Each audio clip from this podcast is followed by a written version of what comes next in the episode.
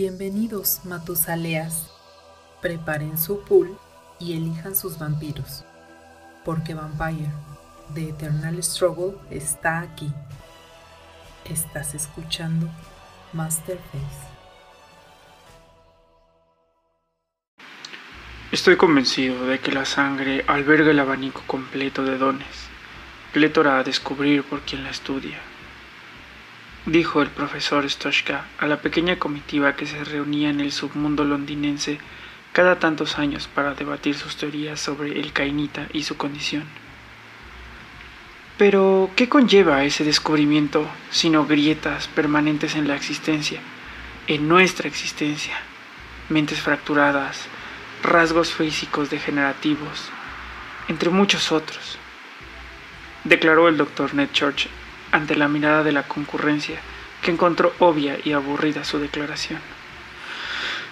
Sí, existe una gama tan amplia de poderes en la sangre pero entonces, la verdadera pregunta es, ¿qué dones están por ser descubiertos aún? ¿Será acaso tarea de alguien con más creatividad?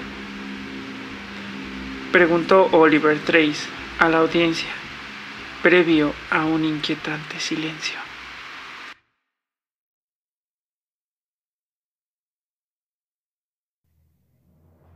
Buenas noches, Matusaleas. ¿Cómo están? Soy Oliver de la Parra. Bienvenidos a Master Face, el programa de Vampire The Eternal Struggle que originalmente se iba a llamar Hazme el rechingado favor, pero por motivos de decencia no pudimos ponerle ese nombre. Esta semana me acompaña, como de costumbre, Carlos Escobar, el príncipe de la Ciudad de México. ¿Cómo estás, amigo? Pues muy bien, amigo. Creo que esta vez haciendo las cosas al derecho y no al revés, pero bueno, ya verán. Lo estarán viendo ya en el título del episodio.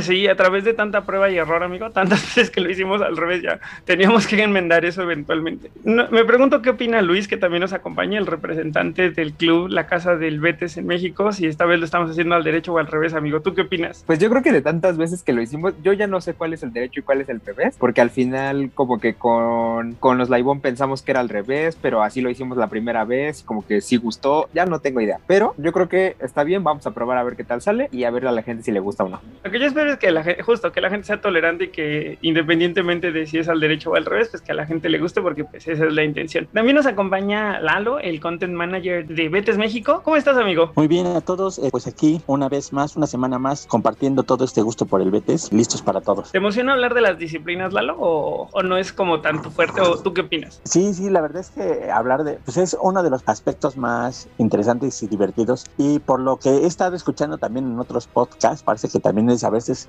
la parte que menos les gusta a algunos jugadores. ah, eso, vaya. eso está muy interesante. Ay, nos, ahorita que avancemos nos cuentas por qué, porque yo pensaría que este es como el, el, el, el aspecto más rico en términos como de, de, juego, o sea, en términos mecánicos, se me hace como el aspecto más profundo, pero pues hasta lo platicaremos. Como pueden escuchar, esta vez tampoco nos acompaña Aidan Rodríguez, que de nuevo fue diablerizado, entonces está en un cenicero en algún lugar de Ciudad Juárez. Pero, pues antes de ponernos a hablar ya de lleno sobre las disciplinas en Vampiro de Eternal Struggle, vamos a las noticias que esta semana hay un par de cosillas por ahí interesantes.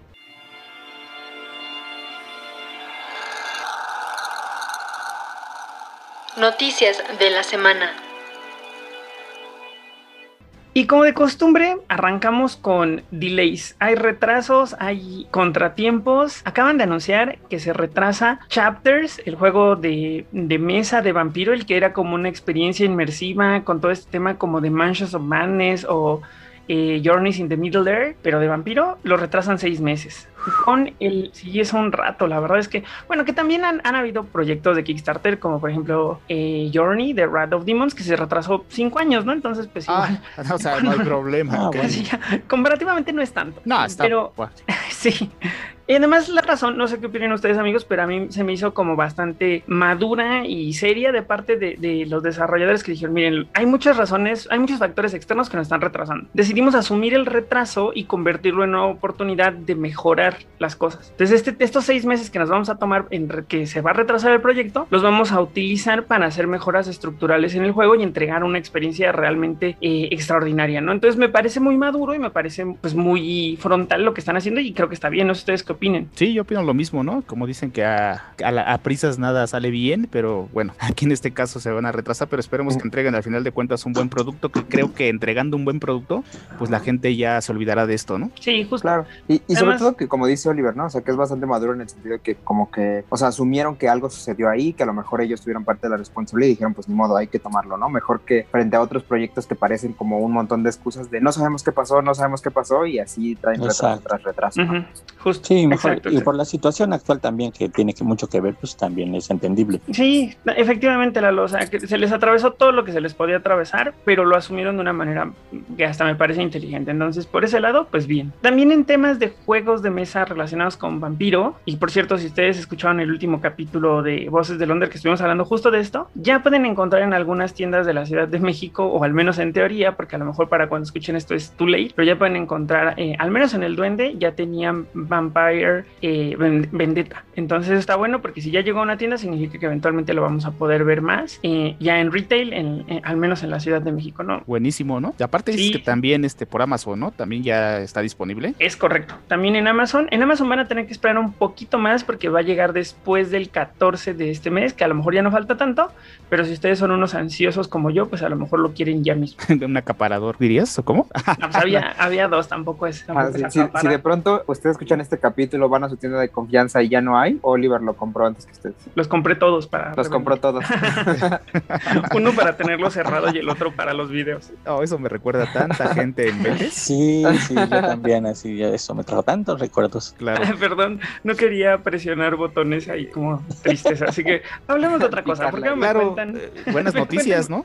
Cuéntenme, ajá, exacto, sí, sí, sí. No, esa, esa noticia está buenísima. Luis, por favor, por favor. Uf, ¿cuál de todas? O sea, la verdad es que la semana pasada nos llegó una noticia que nosotros no sabíamos si ya podía ser revelada o no. Hasta y solamente dijimos como, ¿verdad? Exactamente. Sí, pero justo terminando. Exactamente. No vamos a decir nada, vamos a esperar. Y justo terminamos el capítulo y de pronto ya estaba publicado y todo y fue como, oh, pues una semana tarde. Pero bueno, lo que sucede es que Black Chantry, que mucho tiempo anunció que no iba a sacar, digamos, como en producción, como el resto de las cartas, las expansiones que salieron imprimibles en formato PDF cuando el juego entró en este tiempo como de no publicación, pues resulta que sí se van a publicar, pero es una cuestión especial. Aquí sí esto tiene que quedar bien claro para que la gente se ponga pilas y que no se le vaya nada. Estas cuatro expansiones que son, bueno, que son tres, pero que parece que una está partida en cuatro, que es eh, Anarch Unbound, On a y... Uno y dos. Ah, bueno, On a que es la que está partida porque salió como On a 1 y 2, y la otra es Danza Macabra. Danza Macabra. Van a salir en un Kickstarter que va a lanzar Black Chant. Sale en este formato de Kickstarter porque la idea es que todo lo que entre, digamos, como por parte de la campaña, lo que va a hacer es para pagar eh, actualizaciones que están haciendo al arte. De hecho, muchos de los spoilers del nuevo arte ya los pueden ver, lo están siendo publicados desde Black Chantry y toda la gente que nos dedicamos a hacer contenido de Vampire Eternal Struggle y también dentro de las comunidades, los príncipes y así, están ahí constantemente, pues como... Peadísimos, ¿no? Porque Exactamente. está muy padre. Está muy padre, van a ver ahí unas cosas nuevas. Hasta el día de hoy hemos visto Valkyrias, hemos visto cartas ahí de setitas como el Numin Kiss, cartas de Brullanti Tribu y bueno, cosas bien, bien padres. Sí, ¿saben algo que me gustaría mucho destacar en este, en este punto que acaba de mencionar Luis? Que son muy respetuosos respecto al a cómo se conceptualizó la ilustración originalmente.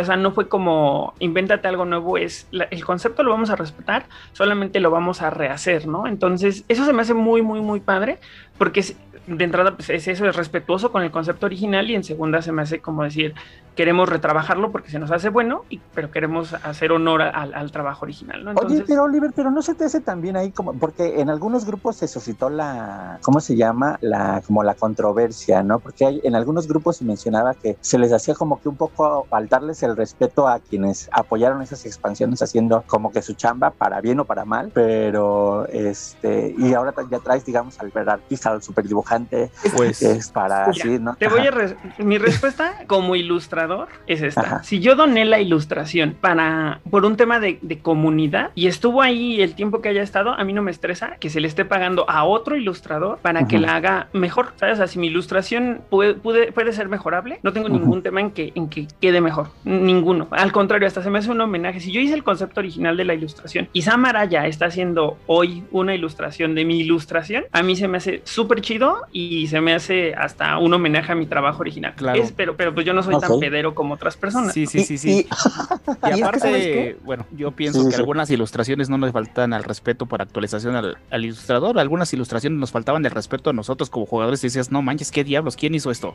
Es que, es que ¿sabes ahí hay También. varios temas. O sea, esa es una que, que también, eh, o sea, no, igual podemos decirle no pasa nada, pero eh, al final es muy subjetivo, ¿no? O sea, Claro. Cierto. resultaron todo Mire, tipo de comentarios. Y no es un juego de arte, ¿no? O sea, Pero- podría estar bonitas exacto. o feas, no importaba. Pero es que ¿sabes cuál es el tema? Yo creo que aquí estas como actualizaciones de, pues sí, de- del arte y de todo, más que nada es una cuestión como de homogeneizar un poco la imagen del juego, ¿no? Porque es muy cierto Claro. que hay, o sea, había muchos tipos de ilustraciones y de pronto, por ejemplo, las- el tipo de ilustraciones que hacía Ginés a lo mejor no eran, lo- eh, no se sentían iguales que, por ejemplo, las que hacía, como dice Bueno, pero Oliver, el nuevo, ¿no? Ginés, el nuevo Samaraya. Ginés ya es un maestrazo. No, ¿eh? pero, o sea, no, no que me refiero a saltado eso, son sino buenas. a, a términos de que tienen estilos muy distintos, ¿no? O sea, de pronto Claro. había gente que trabajaba con cosas como mucho más realistas, otras que iba más, pues, a lo caricaturesco, otras que eran como trabajar sobre fotografía, etcétera. Entonces, al final, yo creo que lo que está haciendo Black Chantry es un poco homogeneizar todo eso para que se vea que todo es parte, pues, como de lo mismo, ¿no? Claro. Mm, Estoy completamente de acuerdo me contigo, parece Luis. bien. Y mira, a- a- algo que me gustaría sumar antes de que Carlos nos dé su opinión es que no hay mala intención con todo esto.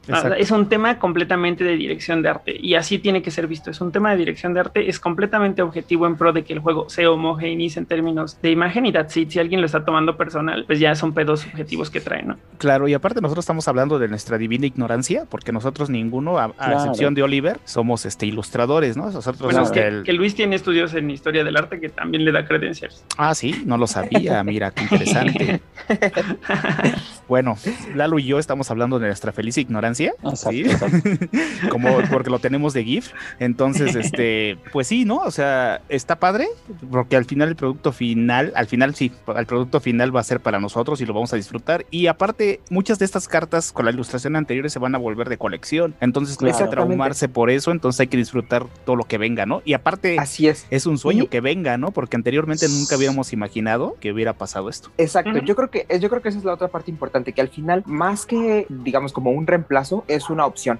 Porque finalmente las expansiones imprimibles, y ya lo dijo Black Chantry, o sea, en ningún momento dejan de ser como que se vuelvan ilegales para juegos este, oficiales ni nada, ¿no? O sea, cualquiera puede tomar el PDF, imprimir la versión de la ilustración que más le guste y, y como dice Oliver, ¿no? al final esta es una parte de dirección de arte que es lo que está haciendo Black Chantry, pues eso lo va a llevar ahí, digamos, como con esa dirección. Y eso me lleva. A aclarar eso otro que me parece muy importante y es que estas expansiones no van a estar disponibles fuera del Kickstarter. O sea, eso a- está muy fuerte. Está bien a chido. sí. nosotros, a nosotros como, como retailers, lo digo porque todo el mundo sabe que aquí en Betes México también pueden encontrar el producto y en el club y todo, no va a haber después, eh, o sea, no van a surtir compra, a las ¿no? O sea, no- tiendas exacto. para con ese producto, exactamente. Solamente va a ser para el Kickstarter y es como una especie de, pues como evento especial, ¿no? Ahí sí. Claro. Está Claro, mira, chido. Exacto, al final del día es una opción. Oh, Yo, bueno, ahorita que estabas hablando de eso, no sé si tú, Oliver, hay gente que nunca hemos participado en Kickstarter. Me gustaría saber cómo funciona eso. Yo puedo pedir más de una copia. ¿Qué- ¿Cómo, cómo puedo lograr eso? Porque imagino que hay muchos que nada más juegan betes y, y compran eso nada más. Ok, pues ahí les va. Kickstarter en, en unos segundos. Van a entrar a la página y la página del proyecto mismo les va a decir qué niveles de cooperación hay. Entonces, lo que tú estás haciendo es que no estás comprando, estás fondeando un proyecto. Entonces, ellos a cambio te van a mandar producto, porque no es un tema de compra como tal y eso es importante, pero Claro. luego les explico por qué. El, el tema es que tú vas a elegir exactamente qué, qué nivel de pledge quieres. No, no sé exactamente cómo los hayan constituido, pero supongo que habrá un habrá niveles que incluyan una sola expansión y habrá niveles que incluyan todas. Y obviamente si tú quieres puedes comprarlo varias veces, ¿no? Que eso pues hasta está mejor porque entre Claro. más veces lo compres, más se fondea y en una de esas hasta hay stretch goals que no lo sé, no lo creo, pero lo- las metas extendidas involucran contenido adicional en el mismo proyecto. Tengo un video, búsquenlo en, en YouTube, es eh, en jugador casual hay un video que explica cómo participar en un Kickstarter y tiene todas las preguntas que les pueden ocurrir si ustedes son nuevos en esto. Claro, y si no lo ponemos aquí en la descripción donde ponemos en, en Facebook, que es donde viene el link directo, porque en Instagram pues, no nos permite eso, pero ahí lo ponemos para que consulten, porque me imagino que esta duda hay en muchísima gente que nada más se dedica a comprar betes o jugar betes, ¿no? Yo creo que sí va a ser una duda muy, muy normal, ¿no? En, y en qué momento te cobran, cómo te cobran. Yo se los explico en ese video con calma y si tienen dudas siempre pueden escribirme, incluso si lo quieren hacer a través de, de Betes México, también ahí les puedo responder. Buenísimo. Pues bueno, pasemos a la siguiente noticia entonces, hablemos de los torneos, ¿no? Sí, por favor. Bueno, tenemos obviamente el recordatorio del Atlantic Cup, que saben que tienen antes del 5 de junio para inscribirse. Igual también los datos y todo eso, pues los volveremos a compartir en la página de Betes México. Ya lo hicimos una vez, pero lo volveremos a hacer porque ya tenemos exactamente un mes, porque hoy es cuando estamos grabando esto es 4 de mayo. Entonces, pues, este, al momento de la grabación queda un mes. Cuando salga esto, pues quedarán tres semanas, ¿no? Eso es. Y también hay uno de nuestros amigos españoles que también cuando estén pues, saliendo el programa ya se estará jugando o se habrá jugado, dependiendo el día que salga, este, que se llama War o Dos War, este, que se jugará el 8, ¿no, Lalo? Así es, es correcto. Ah, ahora tomaron la consideración del horario, yo creo, de mucha gente que estamos participando de otras latitudes fuera de España, o lo van a jugar a las 16 horas hora de España, que viene siendo, si no, como me dijeron, creo a las 9 de la mañana. 9 de la mañana son 7 horas antes acá. Exactamente. 9, de la mañana, que está buenísimo, ¿no? O sea, si no tienes nada que hacer el sábado, pues te puedes levantar temprano, te preparas tu café y te pones a jugar, ¿no? Y ahí ya irás viendo los horarios y ya ellos tienen un sistema que ya lo he comentado bastante, en donde se automatiza todo y bueno, también, si quieren les pondremos también la página que la vez pasada se nos olvidó, ya ven que esto de, de andar editando podcast y todo eso luego nos consume el tiempo, pero les prometo que se los voy a poner ahí cuando publiquemos los enlaces al podcast, ¿no? Que también tienen una opcióncita de, de, apoyar muy simbólica, eh, pueden darles algunos apoyos para el mantenimiento de la página y todo muy sencilla, y luego les hacen regalitos ahí, hacen sorteos claro. más o menos, más o menos seguido de con esos apoyos, así de, hacen un, como si fueran 10 boletitos de, no sé, creo que es un... Sí, cuando llegan a 10 donaciones, ponen ahí la foto de lo que luego son hechos, o sea, diferentes cosas. Ahí este también les ponemos el link y para que lo tengan. Pues creo que no sé si tengan alguna otra noticia ustedes. Eh, no, pero tengo una duda, rápidamente. Yo que no me he inscrito todavía para el Atlantic Cup y aprovechando que Lalo sí ya lo hizo, eh, cuando te registras tienes que ya tener el mazo con el que vas a jugar para mandarlo y todo. No, nada más lo único que te están pidiendo es, eh, básicamente es como que si compras tu boletito para la entrada de un evento, o sea, ahora hasta el momento entonces haz cuenta que pones tus datos, tus correos a los que vas a decir y este y le das y te piden tu número de BKA, tu ID y con esos únicos datos, no te piden este el dato del mazo que vas a llenar hasta posteriormente te va a llegar un aviso en el cual ya si te requerirán el dato del mazo y de dónde vienes y bla bla bla bla bla bla para acordar como que las horas y las mesas. Excelente. Y uh, eso nada más para que todo el mundo que no sepa, porque sobre todo la gente que de pronto no ha participado en torneos y a esta copa que va a estar grande y que va a estar bien padre, si le quiere entrar, si no tienen todavía su número de BKN, contáctese con su príncipe más cercano para que pueda registrarlo en BKN y le, y le genere su número, ¿no? Ya saben que acá pues está Carlos, también los que están por allá, por ejemplo, por Toluca, pues pueden contactar con, con Akira, que es Alex Nava, que también es el príncipe de allá, y cualquiera de otras comunidades internacionales, nada más acérquense con su príncipe más cercano y ahí que los orienten un poquito. Correcto, y incluso acá en Betes México por Instagram y todo, pues me pueden localizar. Y si son de México, pues yo les tramito, no importa que sean de Toluca o sean de Chihuahua, yo les puedo tramitar su BK. Súper, pues está buenísimo. Creo que serían todas las noticias de esta semana, ¿no, amigos? Así es. Es correcto. Pues estuvo muy buena las noticias ahora sí, pero pues ya es tiempo de que hablemos de las disciplinas. Pues vamos a la siguiente uh. sección entonces. Vámonos. Si quieres adquirir producto para jugar Vampire The Eternal Struggle, contáctanos en nuestras redes sociales. Pues vámonos a hablar ahora sí sobre las disciplinas. Como no está Aidan Rodríguez, voy a, usurpar su puesto explicando brevemente qué onda con las disciplinas en World of Darkness. De todos modos, esto pues igual, si tienen dudas, lo que sea, lo podemos ir platicando un poco porque creo que en gran medida es el corazón del juego, entonces me gustaría explicar qué onda con, porque también son un poco el corazón del juego en, en el juego de rol, ¿no? Las disciplinas son el poder que vive en la sangre de los vampiros y que es expresado de diferentes formas Es una especie de magia, de magia muy lineal, porque pues siempre vas a hacer lo mismo, y está estructurado como una especie de aprendizaje. Por eso es que se le llama disciplina, yo creo, porque empiezas con un nivel básico, o sea, con un punto uno, digamos, de una disciplina X y vas progresando del 1 al 5, al menos de manera natural, pero pueden llegar las disciplinas hasta el nivel 10. Pero eso ya es conocimiento muy arcano y muy grande que se centra en, vampiros muy viejos, ¿no? Entonces, las disciplinas lo que hacen es que mm, exaltan de alguna manera los poderes o las capacidades o las características del vampiro como un no muerto. Y hay algunas que son muy evidentes, como por ejemplo la celeridad que lo hace más rápido, la fortaleza que lo hace más resistente, el potence que lo hace más fuerte y, e incluso en esas yo lo, yo lo llevaría hasta el auspex que lo hace más perceptivo, que el auspex ya tiene ahí unos unos temas como espirituales y medio ya como medio mágicos, pero al menos en sus primeros puntos lo que hace es que exalta la percepción. Ahora, hay disciplinas que están abiertas a todo el mundo, como estas que acabo de decir, básicamente pues solamente por ser vampiro de repente podrías acceder a ellas, ¿no? En especialmente la fortaleza, la potencia y la celeridad. Como que son la generalidad, ¿no? De hecho, yo creo que estas cuatro disciplinas son como el eje central del vampiro, ¿no? Como se retrataba, ¿no? Rápido y resistente. Y, y, que además es la de casi cualquier cosa que sea más allá que humana, ¿no? Siempre en la ficción es, ah, pues es más fuerte, resiste más y es más rápido que tú. Exactamente, exactamente. O sea, y además hablemos un poco de que el vampiro, independientemente de tener la disciplina o no tenerla, ya es más fuerte, ya es más rápido y ya es más resistente que un humano. Entonces nada más se trata un poco como de refinar, cómo van refinando esas características para convertirlas en una disciplina. Pero hay otras que están muy ligadas a ciertos clanes y que las han convertido en hasta en secretos, ¿no? Hasta en, en, algo que es únicamente endémico de ciertos clanes y ya no hablemos de las bloodlines, porque ahí hay cosas, ¿no? Me gustaría hacer una división aquí. Eh, por ejemplo, Quietus, ¿no?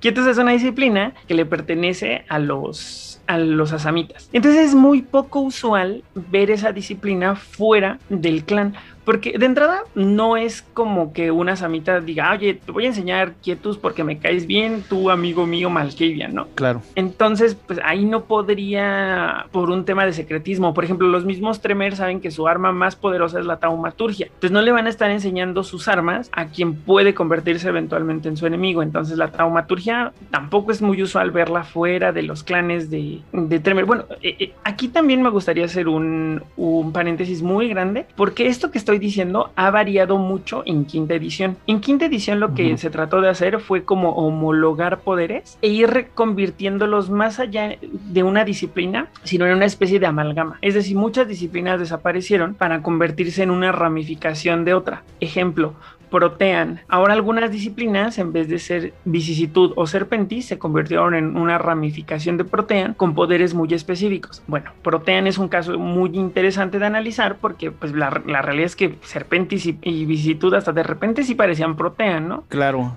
Pero por ejemplo, quimerismo, que ahora se convirtió en una amalgama de, si no me equivoco, Ojus Katie Presence. Correcto. Dices, mmm, eso está como más misterioso, ¿no? O Ovea, que es ahora Dominate the Auspex, o Pero con esta, eh, digo, perdón por, la introducción, Oliver, pero eso va a venir con esta reconfiguración que se dio efectivamente en quinta, ¿no? O sea, con esta división entre como, digamos, entre disciplinas físicas y espirituales y, o, mentales o místicas o algo así, ¿no? Es correcto. Y por ejemplo, muchas, justamente lo que estás diciendo me lleva al punto de muchas disciplinas se convirtieron en taumaturgia porque son una especie, se visualizan como alguna especie de hechicería. Entonces, como que como acabas de mencionar, las engloban en, la, en, un, en un pool de disciplinas místicas, ¿no? Entonces todo lo que era como místico, como brujería, como hechiceroso, ahora es eh, eh, hechicería vampírica, ¿no? Y es taumaturgia. Entonces Quietus, por ejemplo, ya no existe como tal, sino que se convierte también en hechicería. Claro que es taumaturgia, ¿no? Al final de cuentas. Exactamente, exactamente. Y vamos a ver cómo esto repercute eventualmente en Betes, porque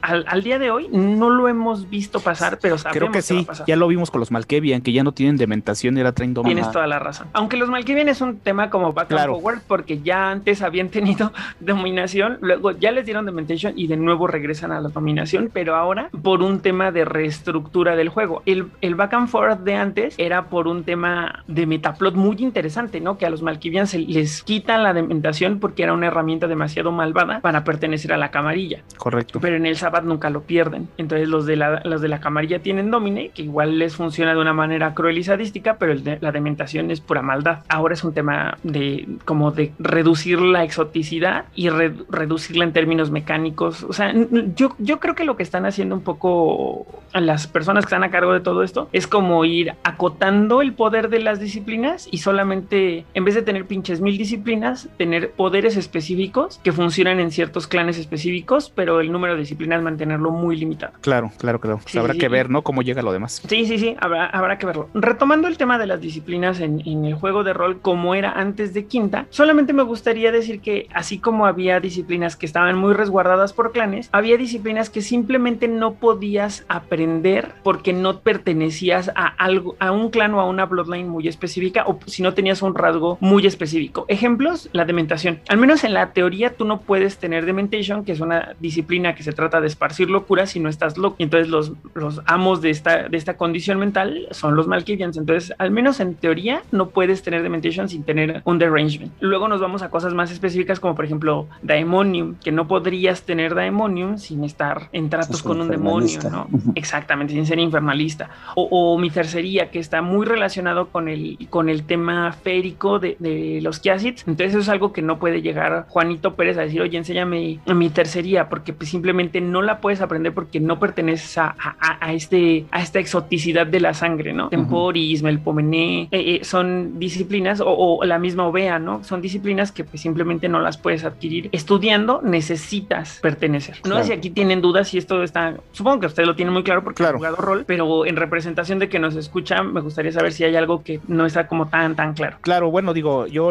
para resumir, creo que lo que quieres dar a entender que hay unas disciplinas que pueden ocupar todos los vampiros y hay unas disciplinas que son exclusivas a cierto clan, que solamente siendo de dicho clan o en algunas ocasiones que alguien te le enseñe, que es muy raro, ¿no? Es correcto. Es, es, justamente ese es mi punto. Y las disciplinas, ahora ya hablando un poco como de, del, del, juego, pero, o sea, no del lore, sino del juego mismo, eh, estaban divididas por puntos que iban avanzando progresivamente, que requerían eh, una inversión de puntos de experiencia para poder avanzar, pero pues también requerían que tu vampiro se concentrara en aprenderla, ¿no? No se desarrollan así mágicamente, o sea, necesitas, es como un, como un skill, ¿no? O sea, el día de hoy tú no puedes aprender, no sé, no puedes pasar a hacer patadas voladoras sin conocer los básicos del karate, supongo, ¿no? Pero claro. es un ejemplo a lo mejor bobo, pero es como no puedes saltar de 0 a 100. Claro, claro, claro. Sí, sí, y que dependía también de la, de la potencia de la sangre de tu Sire, ¿no? En el rol. Exactamente. Es, eh, justamente la generación 13 de vampiro, que era más o menos como empezábamos a jugar, podía llegar a un máximo de 5 puntos. Y tener un quinto punto de una disciplina ya te convertía en un vampiro, si no legendario, sí un vampiro que era conocido por tener un nivel de maestría con, de esa disciplina importante. O sea, hablemos que un vampiro con un nivel 3 de cualquier disciplina ya es alguien a quien se le teme. Un quinto punto ya te convierte en una figura muy respetable, muy legendaria y que ya no hablemos de poderes que van más allá de eso, ¿no? Eso ya te convierte en un monstruo entre los monstruos. Claro.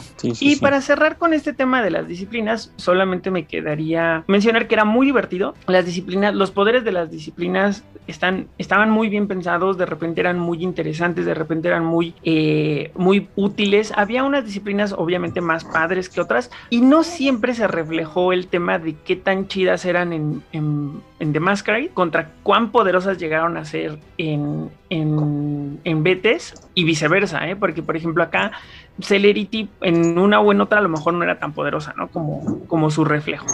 Claro. Pero eso ya lo iremos explorando conforme analicemos disciplina por disciplina, pero me gustaría como dejar claro que muchos de los puntos de las disciplinas llegaron a las cartas e incluso hay cartas que no se corresponden directamente con un punto de disciplina, sino con, con algunos efectos. Ya, perfecto. Eso por parte de cómo se vivían en el rol. De aquí creo que tendríamos que estar hablando, si no me equivoco, ay Luis, se me fue como... De cómo aparecieron, ¿no? De cómo, De cómo pasa esto a juego de cartas, ¿no? O sea, es decir, se traduce tal cual, cómo funcionan las cartas, que aquí yo creo que para esas alturas del podcast ya la mayoría de la gente que nos escucha sabe qué, qué onda con esto, ¿no? Pero al final nosotros lo queremos hacer porque es como una pequeña introducción de luego subirle la complejidad, ¿no? O sea, como que nos parece que primero van los clanes y luego la disciplina se añade un poco de complejidad al juego. Me parece, sí, justamente es la intención.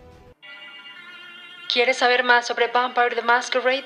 Escucha Juárez by Night del Círculo Interno y descubre todo lo que tiene World of Darkness.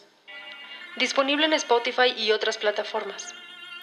Y me gustaría arrancar esta sección diciendo cómo percibí yo cuando me enfrenté por primera vez con una carta de disciplina. A mí me sacó mucho de onda que el mismo poder tuviera dos versiones, porque yo decía, es que este poder equivale al, tercer punto, ¿no? De una disciplina, entonces no debería de existir su nivel básico o, o un punto 5, no sé, por decir algo, la esencia traumática del arte, no debería tener una versión básica porque no existe una esencia traumática del arte básica. La esencia traumática del, del arte es el, el, quinto punto de Melpomene, sí o sí. Claro. Sin embargo, ese fue un reto creativo que creo que abordaron muy bien porque en todo caso las, las cartas se hubieran vuelto muy complicadas, ¿no? O sea, no hubiera este tema y que a lo mejor aquí deberíamos de explicar primero, o bueno, no sé, el, el tema de superior e inferior o a lo mejor esta es la puerta para explicarlo, pero las disciplinas en el juego de rol van del 1 al 5 y así se van avanzando como les expliqué hace un momento, pero en las cartas todos los puntos tienen dos usos, el uso que le puedes dar en la versión inferior y el uso que le puedes dar en la versión superior, un poco pasándose por donde quisieron el tema de que ese punto fuera mayor o fuera inferior o fuera donde sea que estuviera en el, en el tal cual en la lista de poderes de una disciplina. No sé si estoy siendo muy rebuscado, pero eso fue como mi primer choque como de contraposición entre juegos, ¿no? O sea, no se correspondía de una manera súper fiel el cómo eran las disciplinas en uno y cómo las aterrizaban en otro. Claro, y como bien mencionas, ¿no? Fue un reto creativo muy grande, porque mucha gente que a lo mejor no está escuchando y quiere entrar al mundo del bete se le va a hacer raro tal como tú lo mencionas, ¿no? Entonces, que tomen como referencia, pero no es lo mismo. Son cosas totalmente diferentes. En algunas cartas a lo mejor van a encontrar nombres muy parecidos, pero los efectos al betes van a ser diferentes, por así decirlo. En algunos casos tendrán similitudes, pero no serán iguales, ¿no? Sí, Entonces, ¿y sabes qué? Bueno, continúa, acaba, acaba y Entonces también, bueno, aquí solamente en algunas cartas yo creo que también es bueno analizar eso cómo vienen distribuidas, ¿no? Sí, pero sabes que antes de justo de pasar a eso, yo lo que quisiera dar es mi opinión de cómo es ese sistema de disciplinas, un poco lo que dio Oliver como del paso del rol a las cartas, pero yo de,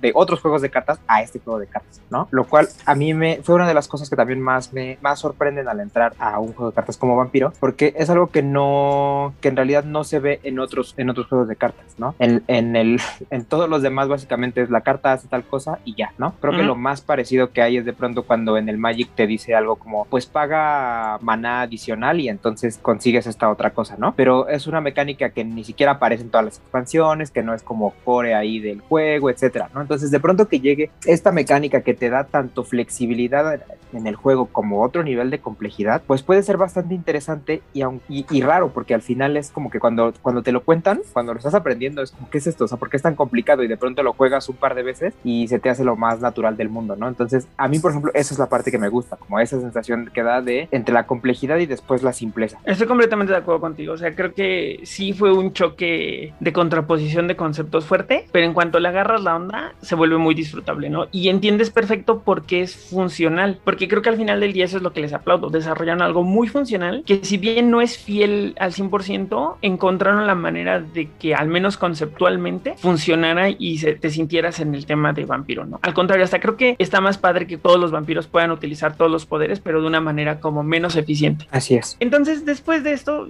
no, no sé, Lalo, tú, eh, si quieras opinar algo, tú, tú, ¿cómo te sentiste cuando viste primero este tema de, de cómo estaban divididas las cartas en poderes? ¿No te, ¿No te generó conflicto? Fíjate que ahorita estaba reflexionando lo que estaban comentando y, fíjate que eh, de mi perspectiva, sí es una cuestión, porque bueno, entrar como a esta dinámica de jugar el BTS, de viniendo del rol, sí te genera precisamente como que esa onda, ¿no? De decir, de hecho, es, eh, hay veces que algunos niveles de ciertas disciplinas no están en, en, tal disciplina y tú dices, pero ¿cómo no? Pero bueno, esas otras cosas. En cuanto a la versión del nivel básico y superior, como tú lo mencionas, Oliver, es muy funcional. Así ya no, no te complica la cuestión de ver cuántos puntitos tendría este vampiro. No, es algo muy sencillo. O sea, él es un vampiro joven, tendrá disciplinas en básico. Si es un vampiro viejo, tendrá superiores y ya ahí la mezcla entre todos, pues bueno, ya lo hemos visto, cosa que resulta muy práctico y muy funcional. Tan práctico que a veces en lo cotidiano muchas veces olvidamos hacer la distinción, ¿no? Me ha pasado en muchísimas partidas y seguramente eh, todos ustedes les ha pasado cosas que dicen, ah, pues juego tal carta, ah, sí, ¿no? Y damos por hecho de que se está usando o uno u otro efecto. Ya ni siquiera reparamos en decir, aunque técnicamente y por reglamento deberíamos mencionar, ah, lo estoy jugando en, en superior básico, o, en o, en, o, o, en superior, ¿no? Efectivamente. Pero ya lo damos muy por hecho porque ya la costumbre nos ha hecho ese vicio, ¿no? Pero y, y, y además contextualmente de repente hace sentido solamente de una manera, ¿no? Entonces, claro. entiendo perfecto, entiendo perfecto.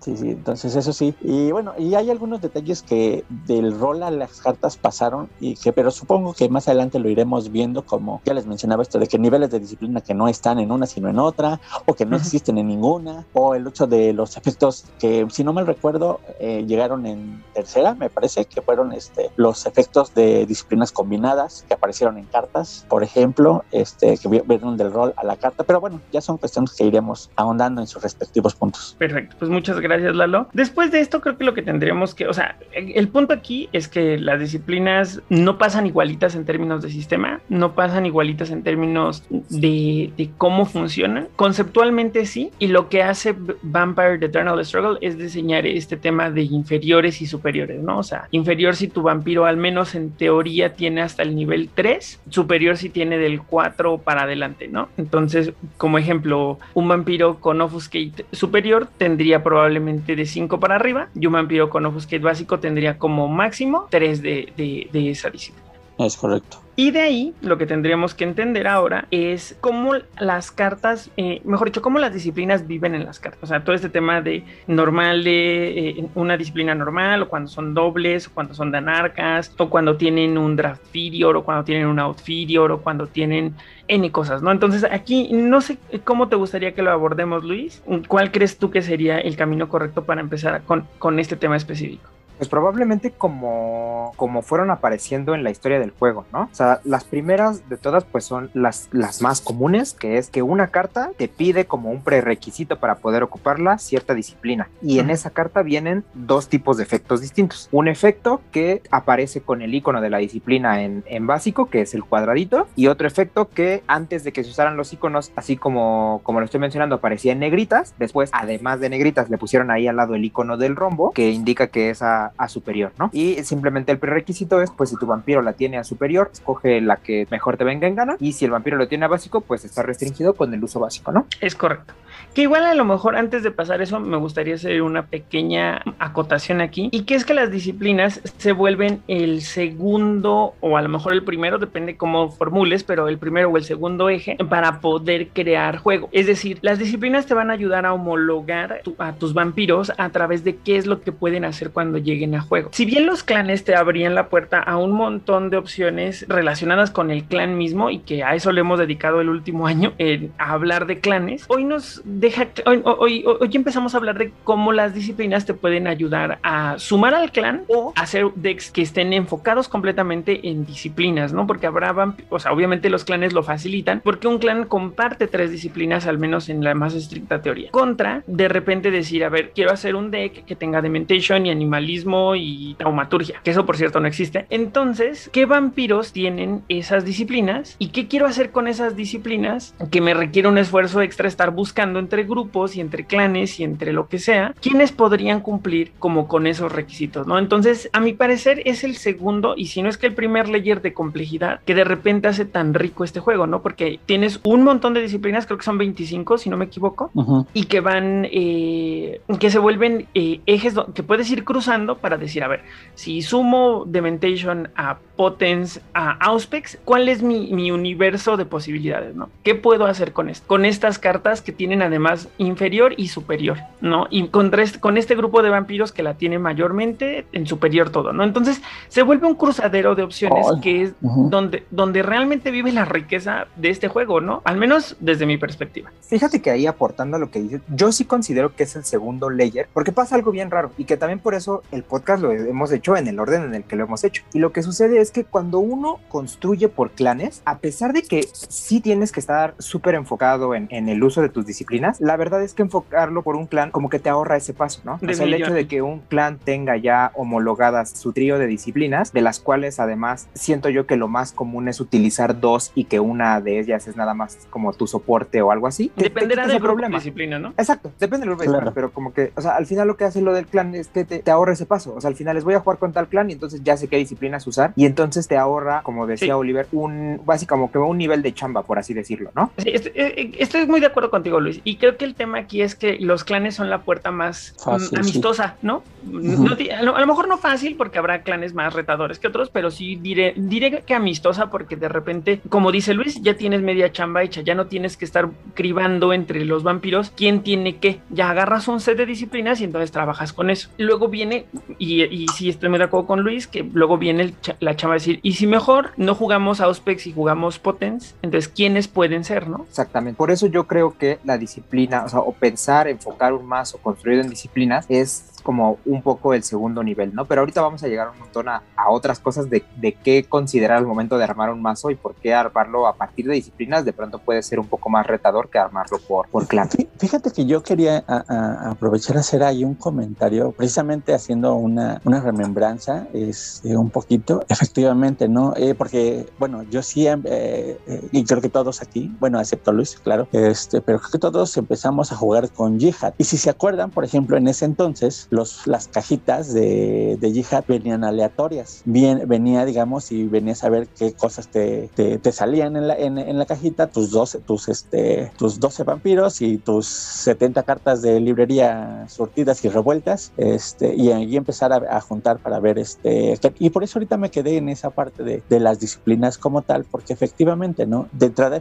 era buscar como que los vampiros que podías que, que, que iban a intentar jugar con lo que empezara a salir y esas, este, esas, o- esas ocho disciplinas básicas este, que salieron ahí y que luego posteriormente se fueron abriendo ya con la integración de, de los otros clanes y todo eso. Entonces, sí es un, un proceso de construcción de, de efectivamente de segundo nivel y de acuerdo, digo, ahorita ya en, en los estándares actuales viene mucho más sencillo porque ya básicamente todo viene preconstruido, ya más bien la labor es si quieres conseguir las exoticidades que en su momento salieron, ¿no? Eh, para la construcción de ciertos mazos y ciertas cartas que no se editarán, ¿no? Entonces, la parte de la disciplina, o sea, sí hay, sí hay como que disciplinas así de batallas y cosas que son que puedes entrarle a, armar de manera muy sencilla y disciplinas que te van a resultar mucho más complejas de, de entrada a conseguirlas.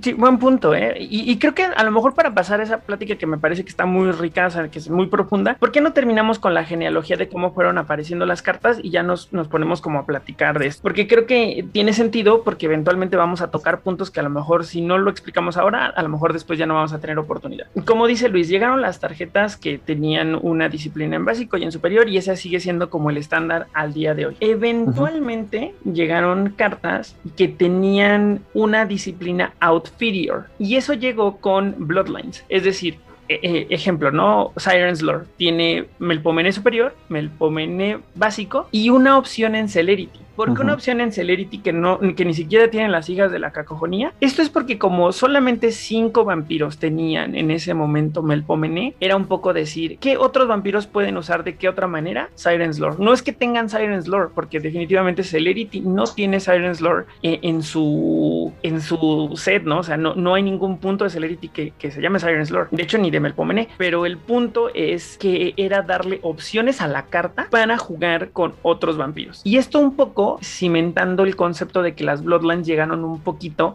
a ser eh, El rol de soportes. Exactamente, hacer supporters. Entonces ahí ya era una invitación, por ejemplo, muy clara a decir, bueno, pues si vas a jugar hijas de la cacofonía con toreadores, pues ahí está tu, tu, tu opción con Celerity, ¿no? O por ejemplo, los que de mismo Melpomene había un, hay un combatants que tiene presence en básico, Melpomene básico y Melpomene superior. Entonces, pues si estás jugando con, con Ventru o con, o con toreador, pues ya, ahí los tres clanes pueden utilizar este, este combatants específicamente. Aquí creo que no hay mucho que sumar. Luego nos vamos a la, a la siguiente. ah, Pues es que eso sí estuvo cabrón, que fue el tres, tres opciones en básico para Anarchs. Bueno, pero, pero primero fue la de doble disciplina, ¿no? Ah, Ah, cierto, cierto, las que Ahí tienes tenían dos- razón. sí, es Tienes cierto. razón. No, de hecho, tienes toda la razón, porque creo que desde Bloodlines ya llegaron como con doble disciplina, porque recuerdo que ahí había cosas, por ejemplo, como Shadowfane, que eran Ujú. Auspex y no es cierto, Offuscate y Celerity, ¿no? Entonces llegaron estas con doble disciplina, que además eventualmente se volvieron un desmadre, porque primero era muy claro que eran dos disciplinas en básico y luego dos disciplinas en superior. Pero entonces aquí se, se duplica el requisito, ¿no? Son dos, necesitas tener dos disciplinas en básico o dos disciplinas en superior. Entonces es, es como un por cuatro.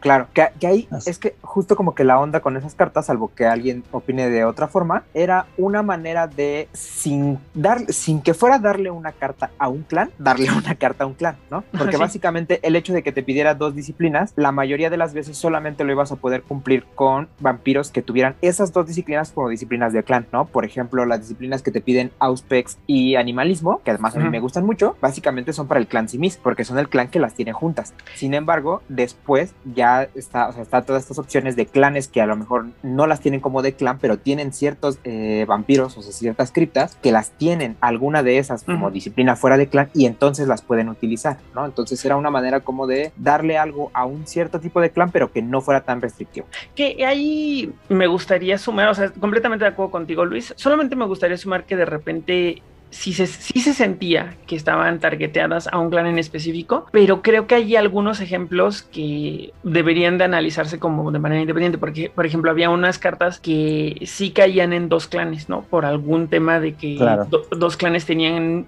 eh, solamente diferenciados por una sola disciplina.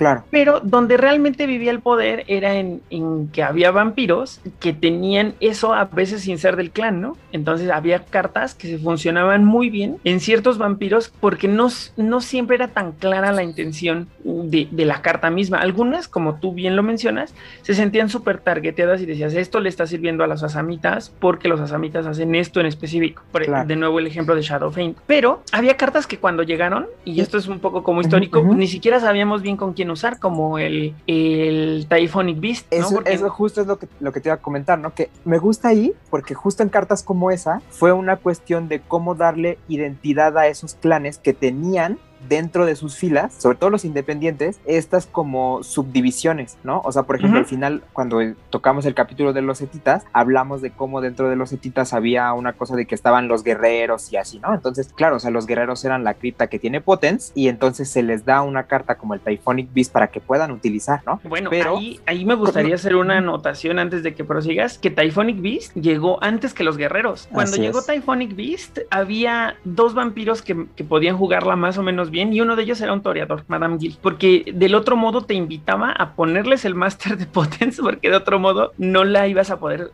eh, capitalizar de la manera correcta. Es Eh, Es, correcto. es correcto que llegan los guerreros, pero los guerreros llegan ya con, con el Typhonic Beast ya superposicionado. Entonces es como chistoso porque mi punto con todo esto, y perdón por interrumpirte, es que algunas cartas llegaron incluso antes que el vampiro que la podía usar. Claro. Bueno, y hay muchísimos ejemplos, ¿eh? Ya no para, ¿no? Sí, claro. ¿Sabes cuál está muy, muy claro ejemplo? El Dragok Soul, que jugabas Quietus y Auspex, salió en Bloodlines. Y en Bloodlines no había, eh, por lo menos en esa expansión que yo recuerdo, un vampiro que la pudiera usar. La usaba Tarik. Tarik. Creo que hasta se la diseñaron a Tarik exclusivamente esa carta. ¿Sabes quién la usaba? Eh, Anisa Mariana López. Ah, claro, claro, tienes toda la razón.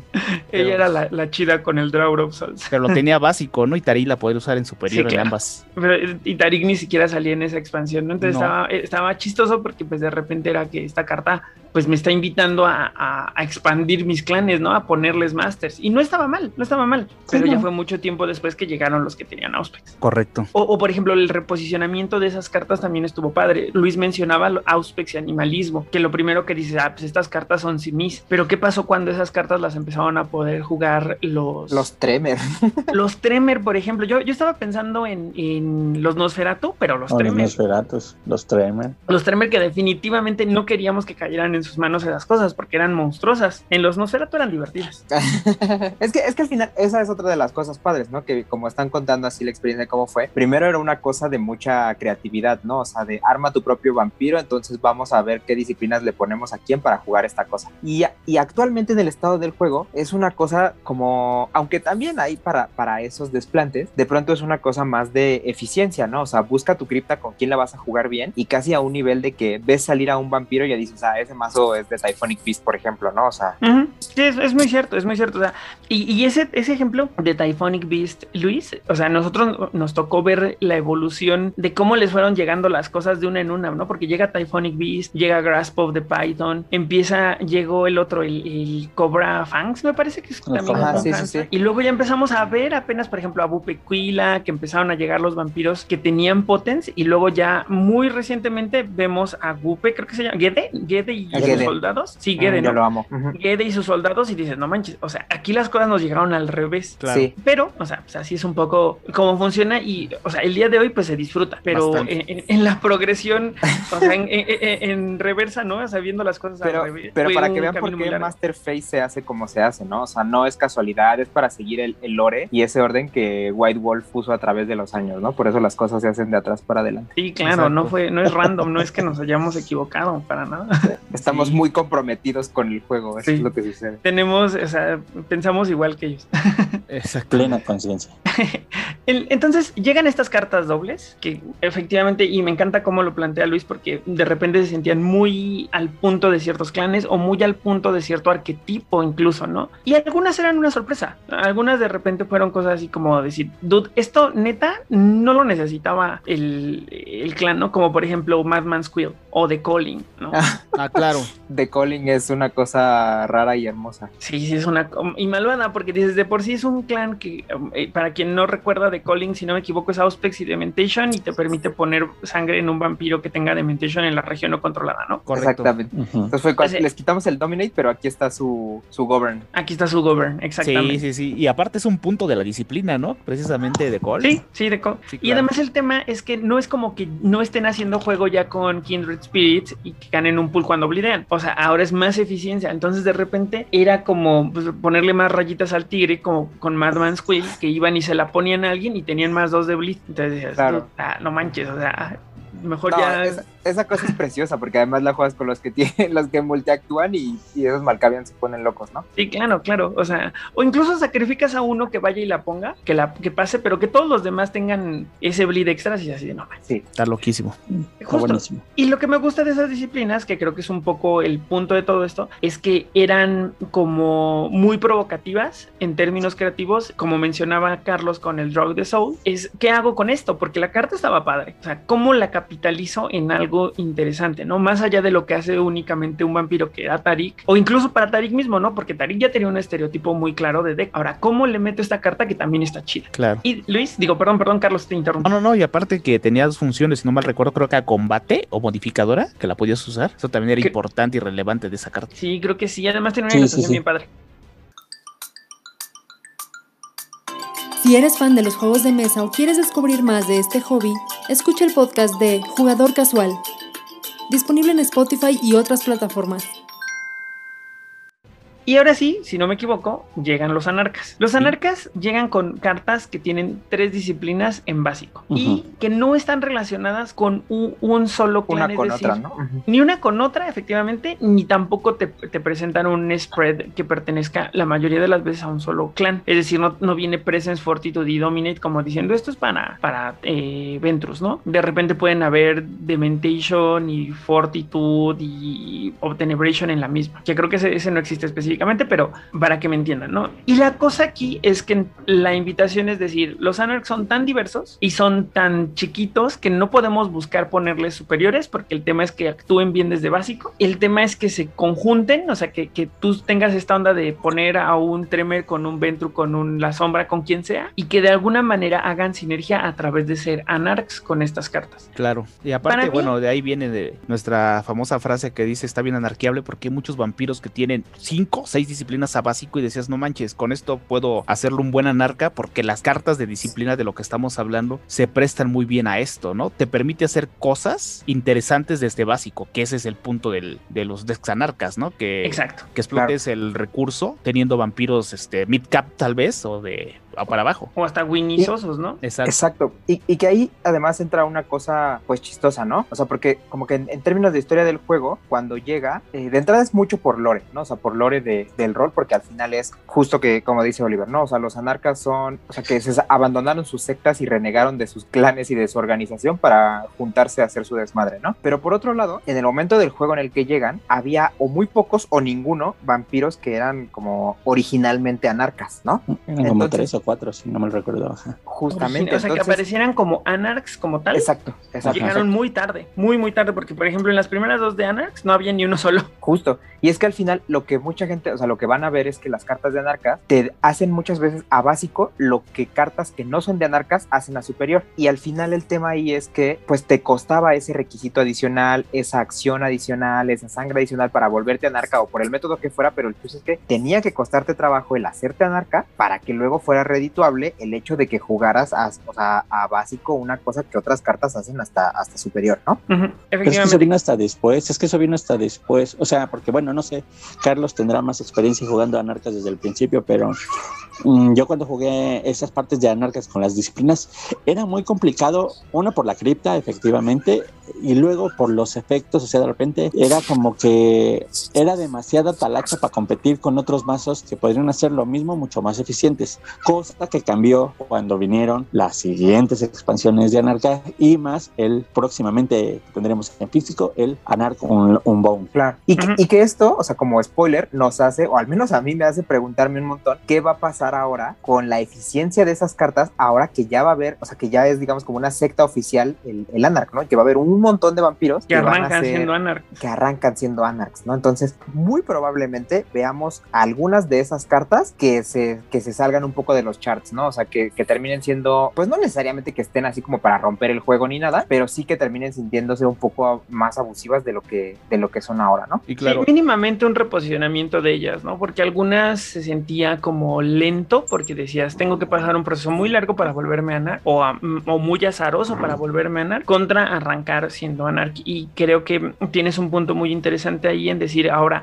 cómo esta capacidad de empezar siendo Anarch me permite aprovechar mejor ciertas cartas que a lo mejor en el pasado, y no me refiero únicamente a las de las disciplinas, ¿eh? a lo mejor también los masters o las cartas de combate genérico, cómo se vuelven más importantes. Claro, y al final yo creo que al menos en términos de disciplinas va a depender un montón de a estos clanes que son anarcas, qué cosas les dan fuera de clan, ¿no? Porque si además empiezan con cosas fuera de clan que les permitan usar como disciplina, o sea, o cartas de anarca que ya ahorita te, te piden, digamos, esa combinación específica, pues ahí es donde puede volverse un poco más abusivo, ¿no? O la sinergia por habilidades con Anarchs, ¿no? Que de repente no, no había muchas, pero por ejemplo, Anarchs que les cueste menos jugar cartas de Anarchs o Anarchs que paguen por cartas de Anarchs en términos, por ejemplo, el que te da más uno de Bleed que manda una sangre pero a otro Anarch, ¿no? O sea, me refiero a eso. Todo ese tipo de cartas. Y bueno, yo sí pienso que la secta anarca como tal ha envejecido mejor, ¿no? Porque si analizamos las primeras cartas que salieron de anarca de disciplinas, son unas cartas que dices en este momento, dices, no manches, ¿qué diablos se estaban el pensando? High, ¿no? Por ejemplo, Diversion, que son cartas que... Ah, esas sí, esas creo que son las más relevantes, exactamente. Eran las más chidas. Pero porque podrías combinarlas y ya poder buscarle cómo hacerle. Exacto, y eso que, que, no nos tocó ver, por ejemplo, a mí no me tocó ver en mesa y no ha sido común estas cartas que son and or, que esas dices, no mames, o sea, si, si de por sí un Leathery Hide o un Diversion, que dices en Celerity básico, un dos Additional Strike, si no me equivoco, pero no te da acceso a las otras. en cambio, estas que dices que puedes utilizar si tienes las tres. más de una, ¿no? Exacto, esas que puedes utilizar más de una no son comunes y si se empiezan a volver comunes y, y, y están bien pensadas, pueden hacer una diferencia sustancial para los Anarchs como se como de hecho ya lo vimos, ¿no? el, Guardian Vigil es una cosa absurda. Está de moda. Pero, pero me refiero a que hay, creo, lo si no me equivoco hay dos, ¿no? El de hacer la, sentir la, miseria, la miseria, el sense misery y el Guardian Vigilance y creo que hay otra, este, pero no me acuerdo ahorita, ahorita no me acuerdo cuál es. Ubico esas dos, pero si hay una tercera igual te lo creo, pero si se vuelve más común y están tan padres como esas dos al menos, va a estar muy chido. Digo, yo no tengo nada en contra de los Anax, se me hacen bien divertidos y valdría un montón la pena ver más de esas cartas. Exactamente. Pero bueno, digo, ya volviendo a las disciplinas, cómo se representaron, creo que sí potencializan las disciplinas desde básico y ahora como tú mencionabas que se puede usar más de una, no manches, estamos hablando de cosas que van a vender en el Kickstarter, que muchas salieron para imprimir, que ahora las vamos a tener en esta campaña, ¿no? Entonces, con esto y los clanes que son que vendrán, que serán los Gangrel y todos los demás que ya han sido anunciados, pues vamos a ver que el sistema va a ser muy anarca, ¿no? Que a lo mejor no lo habíamos visto antes, apenas empezó a ver unos dos, tres años antes con las cartas relevantes, con las que menciona Luis y Lalo, ¿no? Entonces esperamos que en un futuro vamos a tener anarcas y vamos a tener una anarca con una solidez, porque hay unos que ya son varones desde un principio, antes tenías que hacer un proceso de hacerlo anarca, Justo. eh, con Galaris Legacy, con Goanar, después hacer la opción, o sea, te llevabas un proceso más largo, ahora ya salen siendo anarcas y usando las Y cartas siendo varones. ya con todo lo que tienen para brindarles. Sí, o sea, hasta, peor, ¿no? Porque ahora ya, ya no es únicamente anarca, ahora hasta es varón, y entonces las cosas ya... Pero bueno, cool, ¿no? Porque la neta Ajá. es que sí están chidos. Exacto. Sí, sí, sí, está chido. Y creo que en términos de disciplinas, solamente nos falta explorar que en algún momento de la vida, Vampire The Eternal Struggle fue un juego que se ju- jugaba a través del drafteo. Y la neta es que creo que de, la- de las maneras en que más disfruto jugar Eternal Struggle es drafteando. ¿Sí, Sí, ¿A ustedes les tocó draftear? A mí sí. Sí, claro, sí, seguro.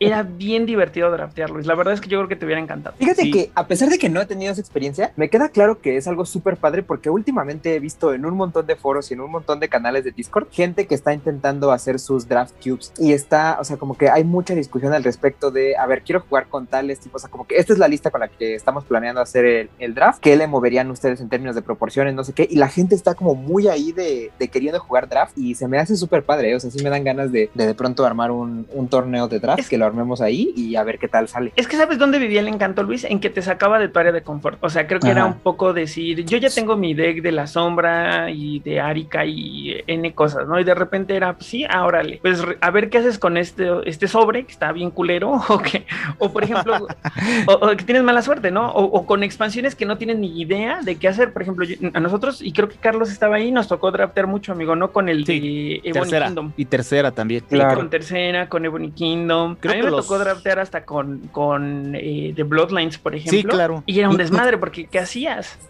Y es que sabes qué, además no me parece, pero sin nada raro, porque justo es una de las, pues de las maneras más populares de jugar juegos de cartas en general, ¿no? O sea, todo, todos los juegos de cartas, salvo. No, de hecho, sí creo que todos tienen, tienen formato de draft y además formato hasta a veces competitivo de draft y es muy, muy interesante, ¿no? Entonces, yo, al menos así como dejando la invitación abierta tanto para nosotros como para todas las comunidades que nos escuchan, que estaría pues bastante bueno que todas las ideas que salgan alrededor de, de estos cubos o intentos de cubos de draft, pues como que centralizarlas en algún lado para que esa experiencia pueda pasar a otras comunidades y pues en algún momento traer el, el draft de vuelta, ¿no? O sea, sobre todo ahora que por ejemplo en Lucky hasta podría ponerse divertido pensando que todas las cartas están disponibles y se pueden armar draft cubes con eh, pues expansiones que estuvieron muy lejos en el tiempo y cosas así, ¿no? Entonces Ujú, puede ser bien claro, interesante. estaría bien bueno, porque eso, eso definitivo no pasaba antes. No. Y retomando un poco, o sea, mejor dicho, en- encauzando todo esto que estamos platicando del draft, hubieron algunas, una, un par, si no me equivoco, porque creo que no fueron ni tres, expansiones que incluían una opción Draftfeeder. ¿Y qué era esto? Que tal cual decía draft en la, en la parte de hasta abajo del texto y decía que en el draft la carta tenía una función diferente. Algunas muy chidas y muy pensando que no se iban a poder jugar de la manera correcta en un contexto de draft, pero que en ese contexto entonces esta carta tenía una función completamente diferente, ¿no? No me acuerdo cuál, pero había una que antes de que llegaran cartas que llegaron mucho tiempo después, que eh, como una acción ganabas dos pools, por ejemplo, ¿no? Que te Ah, o claro. sea, en, en Draft Figure. Sí, sí, sí. Y esto también un poco visualizando que el- quien estaba detrás de estas cosas, pues sabía qué onda y sabía que el, el draft era una práctica popular y divertida, entonces pues sumaron el Draft Figure. Exactamente. Era muy divertido y interesante. Súper, yo recuerdo mucho draftear con expansiones así nuevas, o sea, ni siquiera sabíamos bien a bien que había en todas las cartas, en todo, o sea, en la expansión en general, y entonces pues no sabías qué esperar, ¿no? Porque no conocías la expansión, no sabías qué hacían, a pesar de que le había dado vuelta el sobre, el, el top pick no lo conocías. Exacto. Justo, es que, es que además esa es como la experiencia padre, ¿no? O sea, aunque hay, hay, hay mucha gente clavada haciendo sistemas de draft y que le, se pone a pensar un montón ahí en, en el cubo cerrado, ¿qué onda? Pues la verdad es que esa parte como de llegar así sin nada y armar tu mazo así al, casi, así que al madrazo y a la creatividad, pues es parte de lo, de lo divertido, ¿no? Definitivamente. Es una experiencia muy divertida. Y si ustedes son jugadores nuevos y no les tocó esto y pueden meterse a uno de estos cubos de draft de los que nos habla Luis, háganlo porque la experiencia sí es muy divertida. Y, y la gente que ya está haciendo cubos de draft, díganos si con las cartas que tenían esta opción de, del draft inferior, si lo utilizan en sus cubos de draft o de plano ya llegamos como a un punto en el que por las combinaciones que están haciendo y todo, pueden jugar sin él y de todos modos la carta funciona, ¿no? O sea, toda la gente que está haciendo draft, cuéntenos cómo le ha ido con su experiencia. Sí, sí, definitivo, definitivo. Les va, o sea, el draft sí está padre. Y o invítenos porque sí nos gustaría jugar draft.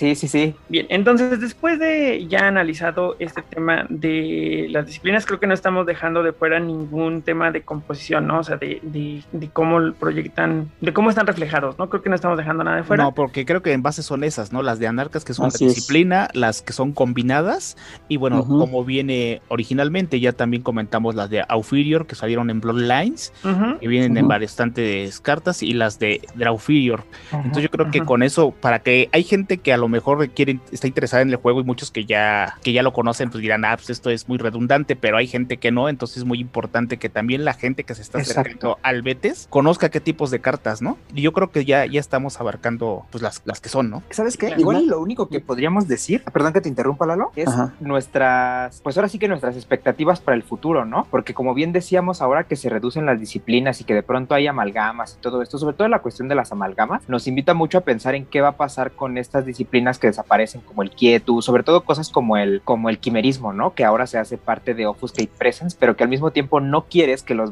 que los vampiros que tengan Offuscate Presence jueguen cosas que lo- son como para los rapnos, ¿no? No manches, es que Entonces- si te pones a analizar esa combinación, no existe en un clan. Offuscate Exacto. Presence y Fortitude, no manches, locura total. Exactamente. Entonces, como que nuestras, nuestras apuestas están en dos cosas. En que sigan habiendo como estas cuestiones de la doble disciplina o que además de la doble disciplina o de una disciplina sencilla, haya cartas que te pidan clan más disciplina, ¿no?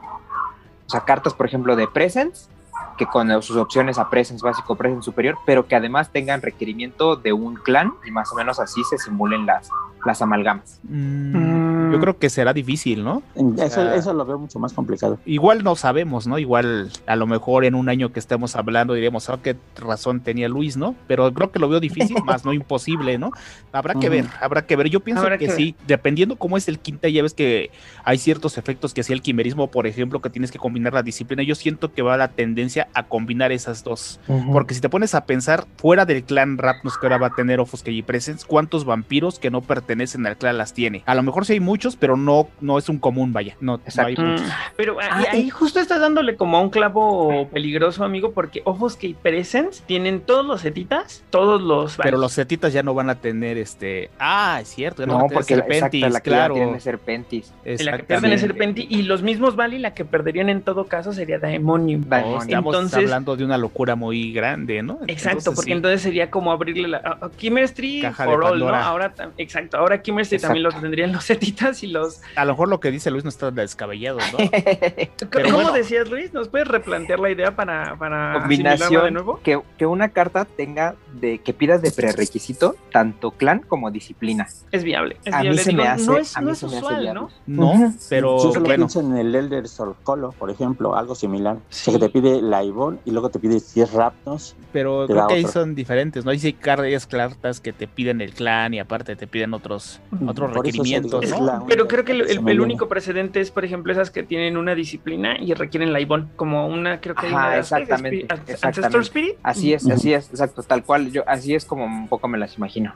Claro, pues O a lo vayan mejor- haciendo sus propuestas también, lo que Así nos es. escuchan, Y- pongan qué y- piensan ellos que va a venir. ¿no? Yo creo que ahorita van a que dijo- cartas de clan. Ahorita que dijo Carlos lo de que mencionó por allá los Ramnos, me acordé que sí nos falta un esquema de cartas que al menos yo solamente he visto dos cartas que funcionan así y que es cartas que solamente piden disciplina a básico, que solamente tienen un efecto y está a básico. Y pienso en Ah. cosas como el de este de quimerismo de Danya, que Claro. solamente Mm. tiene efecto a básico. Army y si no me of Rats. equivoco, Army Son of Rats, exactamente, exactamente. Solo, solo son como dos o tres cartas, pero que te piden así solamente efecto a básico y hacen algo y, y no hay efecto superior. Claro. Pues, Igual y a lo mejor no, no sé si entra también aquí, pero me viene a la mente una que también senta precedente porque tiene cuatro, cuatro efectos y es Fey Contortion, que Ah, tiene claro. Reflex con me- mi tercería. Ah, sí. eh, Obtenebration básico, mi tercería básico y mi tercería superior. superior. Entonces también de repente hay estas que tienen reflex y que le suman un efecto que no debería porque pues ya son cuatro, pero hay de repente hay cuatro efectos en una sola carta. Así es. Y vaya qué efectos, ¿eh? Pero bueno. Pues bueno, creo que entonces ahora sí ya después de todo esto podríamos hablar a lo mejor de, de las cartas, de las disciplinas top. ¿Les parece bien? O sea, como que visualizamos. Sí, sí, sí. Que aquí, aquí la idea ahora sí ya vamos a entrar a, un poquito la carnita, ¿no? O sea, que es, ¿en qué se fija uno cuando está armando un, un, mazo a partir de disciplinas, ¿no? O sea, o qué valoras cuando fuera de los clanes incluyes disciplinas dentro de tu mazo, que buscas disciplinas específicas. Entonces, esta plática, digo, para no acotarlo y mejor hacer una discusión como más rica, abordemos disciplinas top, la utilidad de las disciplinas en términos de que a veces se siente que unas disciplinas hacen algo muy específico y que están a lo mejor encasilladas para bien o para mal en algo. El costo de las disciplinas en términos de formulación, porque hay unas que cuestan más que otras, no sé si lo han notado. Sí, sí, hay otras que te las ponen para estorbar, te estoy viendo a ti quietos, y hay otras que funcionan especialmente bien por cómo está formulado el vampiro. A lo que me refiero es, no es lo mismo tener Dominate Presence Fortitude que tener esas tres más Offuscate. o, o literalmente vampiros que son así tan estrella que solamente ellos tienen una combinación de disciplinas, ¿no? Claro. Ese es el otro lado, definitivamente. Exactamente. Que, ahí está, por ejemplo, por ejemplo, Trogloditia, que es la única que vas a encontrar con Auspex Superior y, y Tanatosis, o la cosa rara que ya vimos con Neville Jensen y esta clase de cosas, ¿no? Claro, o Lowy, ¿no? Que tiene Dementation, Animalismo y, y Taumaturgia, claro. Yo, y bueno, yo tengo este, una percepción de las disciplinas en que hablabas de top. ¿Cómo ayuda la disciplina al vampiro? Porque hay muchos vampiros que están muy rotos que no necesitan de cierta disciplina para destacar. Aquí estamos hablando a que tienen una habilidad específica? Ajá, una habilidad, la capacidad o la combinación de disciplinas dependiendo. Ah, ¿Tienes un ejemplo? Y sí, por ejemplo, mira, a lo mejor estamos hablando de Mitras, ¿no? Mitras dices, puta, este güey lo que use puede hacer cosas buenas, porque tiene Presence, Fortitude, Dominate, bueno, tiene dos disciplinas que para mi gusto son top. Tiene Quietus, que a lo mejor dices, guay, Quietus, ¿para qué, no? Pero si lo ves en la manera que está estructurado el vampiro, dices, bueno, puedo hacer algo interesante, ¿no? Puedo hacer a lo mejor esa de quietos que cuando actúa no me pueden bloquear o cositas así, ¿no? Eso, ahí el vampiro ayuda a la disciplina. Yo creo que aquí, ¿qué disciplina es relevante para cierto vampiro que a lo mejor no es tan top, ¿no? Estamos hablando, por mm. ejemplo, a lo mejor un monopresence. Y serían un poco como, como a lo mejor dos ejes, ¿no? Una en la que la disciplina sí o sí es una chingonería contra disciplinas que le ayudan a un grupo de vampiros o a un vampiro específico.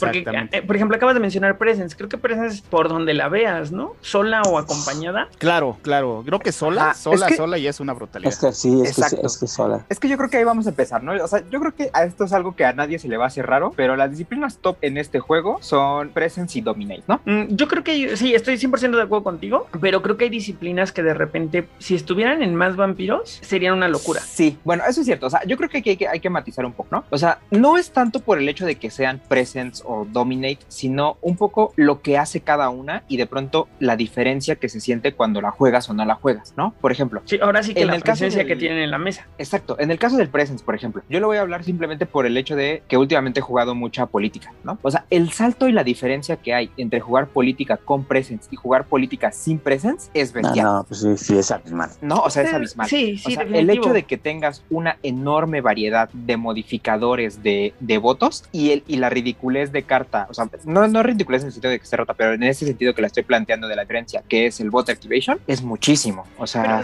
¿sabes algo que me gustaría sumar, Luis? O sea, y, y no quiero sonar como que te estoy contradiciendo porque no va por ahí, al contrario, estoy muy de acuerdo con lo que dices, pero si, si dejamos a Presence en el lado de las votaciones, de repente, y se quedara únicamente en el lado de las votaciones, de repente hasta pasaría por una disciplina demasiado especializada. El poder de Presence, y siento yo, es que hace muy bien las votaciones, pero hay otras dos cosas que hace bien y que dices, no manches, en serio, no hay, o sea, yo no visualizo que se pueda hacer mono, monodex, no, eh, dex de una sola disciplina, pues, de todas, pero si hay una sola que lo hace bien, incluso a lo mejor que mejor que domine es Presence.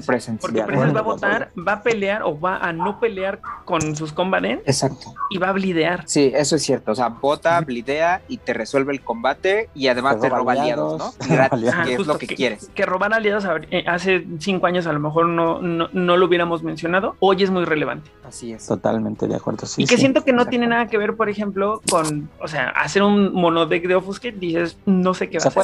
puede. Se, no, de que se puede, se puede, ¿qué va a hacer? ¿Quién sabe? No, pero contra un deck de mono dominate, mono presence, dices, ay, no manches. por Dios". Inclusive yo, pienso que el monopresence es mejor que un monodominate. Sí, totalmente. ¿Y no sabes dónde- combates, no, o sea, hay muchas cosas que no haces. Exacto. Ahora, O, que sí vas a hacer, pero necesitas ser muy grande. Porque, por ejemplo, Dominate no tiene Combatants, pero tiene de repente Those tiene obedience. Y tiene Obedience, Y exactamente. Ajá. seducción, ¿no? Ajá, exacto, pero es más caro. O sea, a lo mejor es como. Y ahí hace un punto Pero a lo ¿sabes que dice Carlos. Perdón, solo, solo para terminar. Ahí, ahí sí, es sí. un punto a lo que dice Carlos que a lo mejor no es la conceptualización correcta, sino que eh, eh, eh, la conceptualización correcta es pensar en vampiros grandes, ¿no? Y Así entonces es. si haces tu mono domine y te va a jalar, pero no es lo mismo que un mono presence con Winnie's. Ahora sí, perdón. Luis. Exacto. Y es que ahora lo que yo quisiera mencionar es cuál es la otra cara de ese de esas disciplinas top, ¿no? O sea, porque hay disciplinas que son muy top en el sentido, no tanto de que se sientan muy poderosas en todo lo que hacen, sino que se sienten como que aparecen más consistentemente en decks ganadores. Y aquí simplemente es mencionar al Dominate y al Auspex por la redirección. Que esta es Claro. otra manera de ver disciplinas porque es que no necesariamente tu mazo tiene que llevar o construirse alrededor de esas disciplinas, pero de pronto el que metas a un vampiro con una de esas disciplinas en superior, aunque sea lo único que haga para lo único que esté ahí, hace la diferencia, ¿no? Y estoy pensando muy, muy particularmente en, en mazos de gente que hemos visto así de, de grandes jugadores del BT. Estoy pensando ahorita en, en Fernanda Núñez, que en sus mazos de Shattering Crescendo lleva un par de vampiros con Dominate superior simplemente para eso, para redirigir. Y, pero, pero también sabes algo que ahí me gustaría sumar, Luis, que ese es un tan es top de esas disciplinas, o sea, tan- mejor dicho, tan hace top esas disciplinas que no es algo que veas en, en que puedan hacer las demás. Es decir, tiene todo el sentido meter un vampiro que tenga Offuscate superior, tiene todo el sentido meter uno que tenga Dominate superior y uno que tenga Auspex superior en diferentes decks. Pero no, yo no veo para qué meter uno que tenga Celerity superior o. Poten superior, ¿no? Eh, A lo mejor Fortitude sí, para que vaya y te haga un Kiss of Ra y de repente quita a alguien así que ni lo esperas, ¿no? Exacto. pero hay unas que no. Entonces, me, gustaría, no sé si les parece muy redundante, pero que hagamos un statement de cuáles son las disciplinas tops para nosotros y luego vemos todo este tema de, de- de por qué son tops y luego Y yo creo ¿Cuál que también lo vamos B? a tocar cuando les toque, ¿no? Digo, ajá. también para no alargarnos tanto. O sea, si hablamos del Domini. Preces, obviamente los vamos a extender cuando las toquemos a ellas, ¿no? que creo Porque- que Dominate y Así Presence es. hasta los podemos dejar un poco fuera de la ecuación porque es un hecho que son top, pero. ¿qué otras? Porque eso, eso creo que es, es Me un hecho que gustaría- esas tres son top. Me gustaría que Luis, Lalo, cada quien diga para ellos qué y por qué, ¿no? Sería bueno. Ajá. Creo que todos estamos de acuerdo en el Dominate y el Presence. Sí, no definitivo. Están fuera de la ecuación, hablemos de otras, incluso a lo mejor de, de- de las de Bloodlines, que de repente también quedan fuera de la ecuación, pero porque están muy. Y es a lo que me refería, que si estuvieran más repartidas en más vampiros, veríamos Ah, brutalidades, ¿no? Como Sí, sí, sí. la- el, el horror que viviríamos de, de una cripta muy extendida de, de espíritus, por ejemplo. Claro. Entonces, no sé quién gusta esperar. empezar. Luis, no sé, para a ti qué te parece tu- una disciplina top. Uf, yo justamente iba a levantar la mano para que me dejaran al final, pero de disciplinas top, qué interesante. Pues No al tienes que Dominate y al esforzarte Present, mucho. no, no, no, sacando al Dominate y al Present, a mí una de las disciplinas que me parece top es,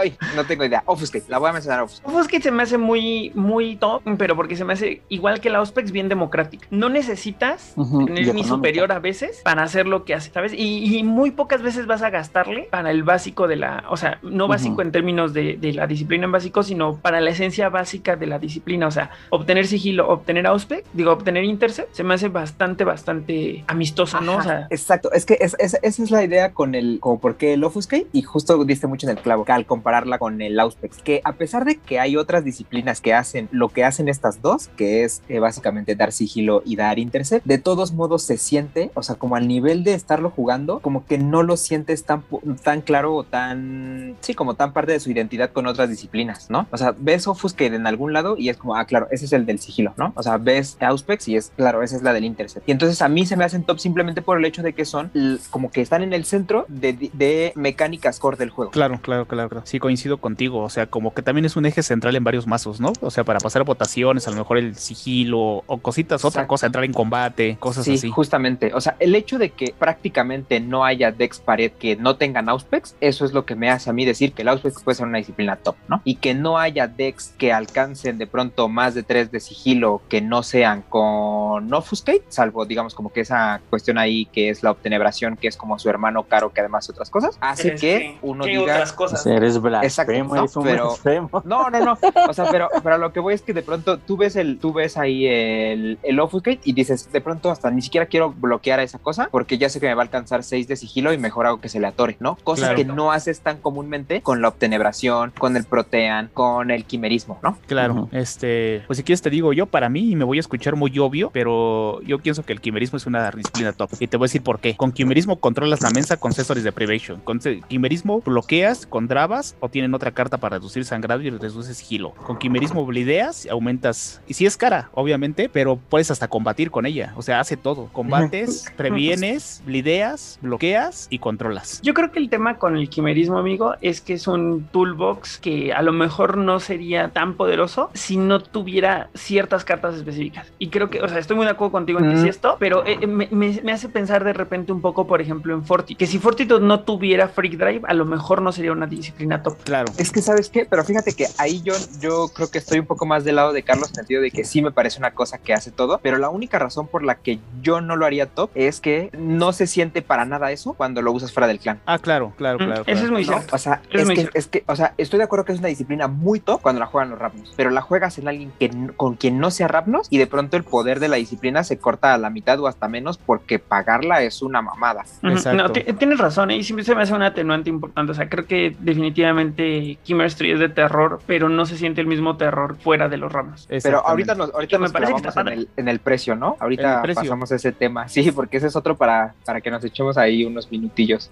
Lalo. Pues es que, digo, ahí lo que ahorita comentaron alrededor del quimerismo tiene que ver, redunda en muchas otras disciplinas que efectivamente en su clan de origen se van a ser muy top, pero si vamos a esa generalidad que tienen el, el Dominate y el Presence, este, yo creo, y ya mencionó este Luis la ofuscación, pues queda, pues no podemos negar el Lost Picks. O sea, finalmente, o sea, es, es innegable que tiene muchísimos este, clanes que lo, que lo poseen, tiene en muchísimos mazos ganadores, está presente, ya sea en su versión defensiva, con los muros y con todas las ya sabemos, de bloqueo, redirección, reducir, como en su parte proactiva, este, como por el pulso del canalla, las, este, las, esta, las revelaciones y otras cosas que, que te permiten como que manejar cosas, o sea, tienen esas dos vertientes que, que curiosamente la que men, la, ahora sí, la más, la, la más popular es el bloqueo, es la reactiva y no tanto la, la activa, que, que también tiene una, unas cartas muy duras y muy pesadas que casi no se usan. Pero y yo creo que ahí es donde vive por qué es tan top, ¿no? Porque no necesitas incurrir en cosas muy especializadas para hacer bien lo que tiene que hacer.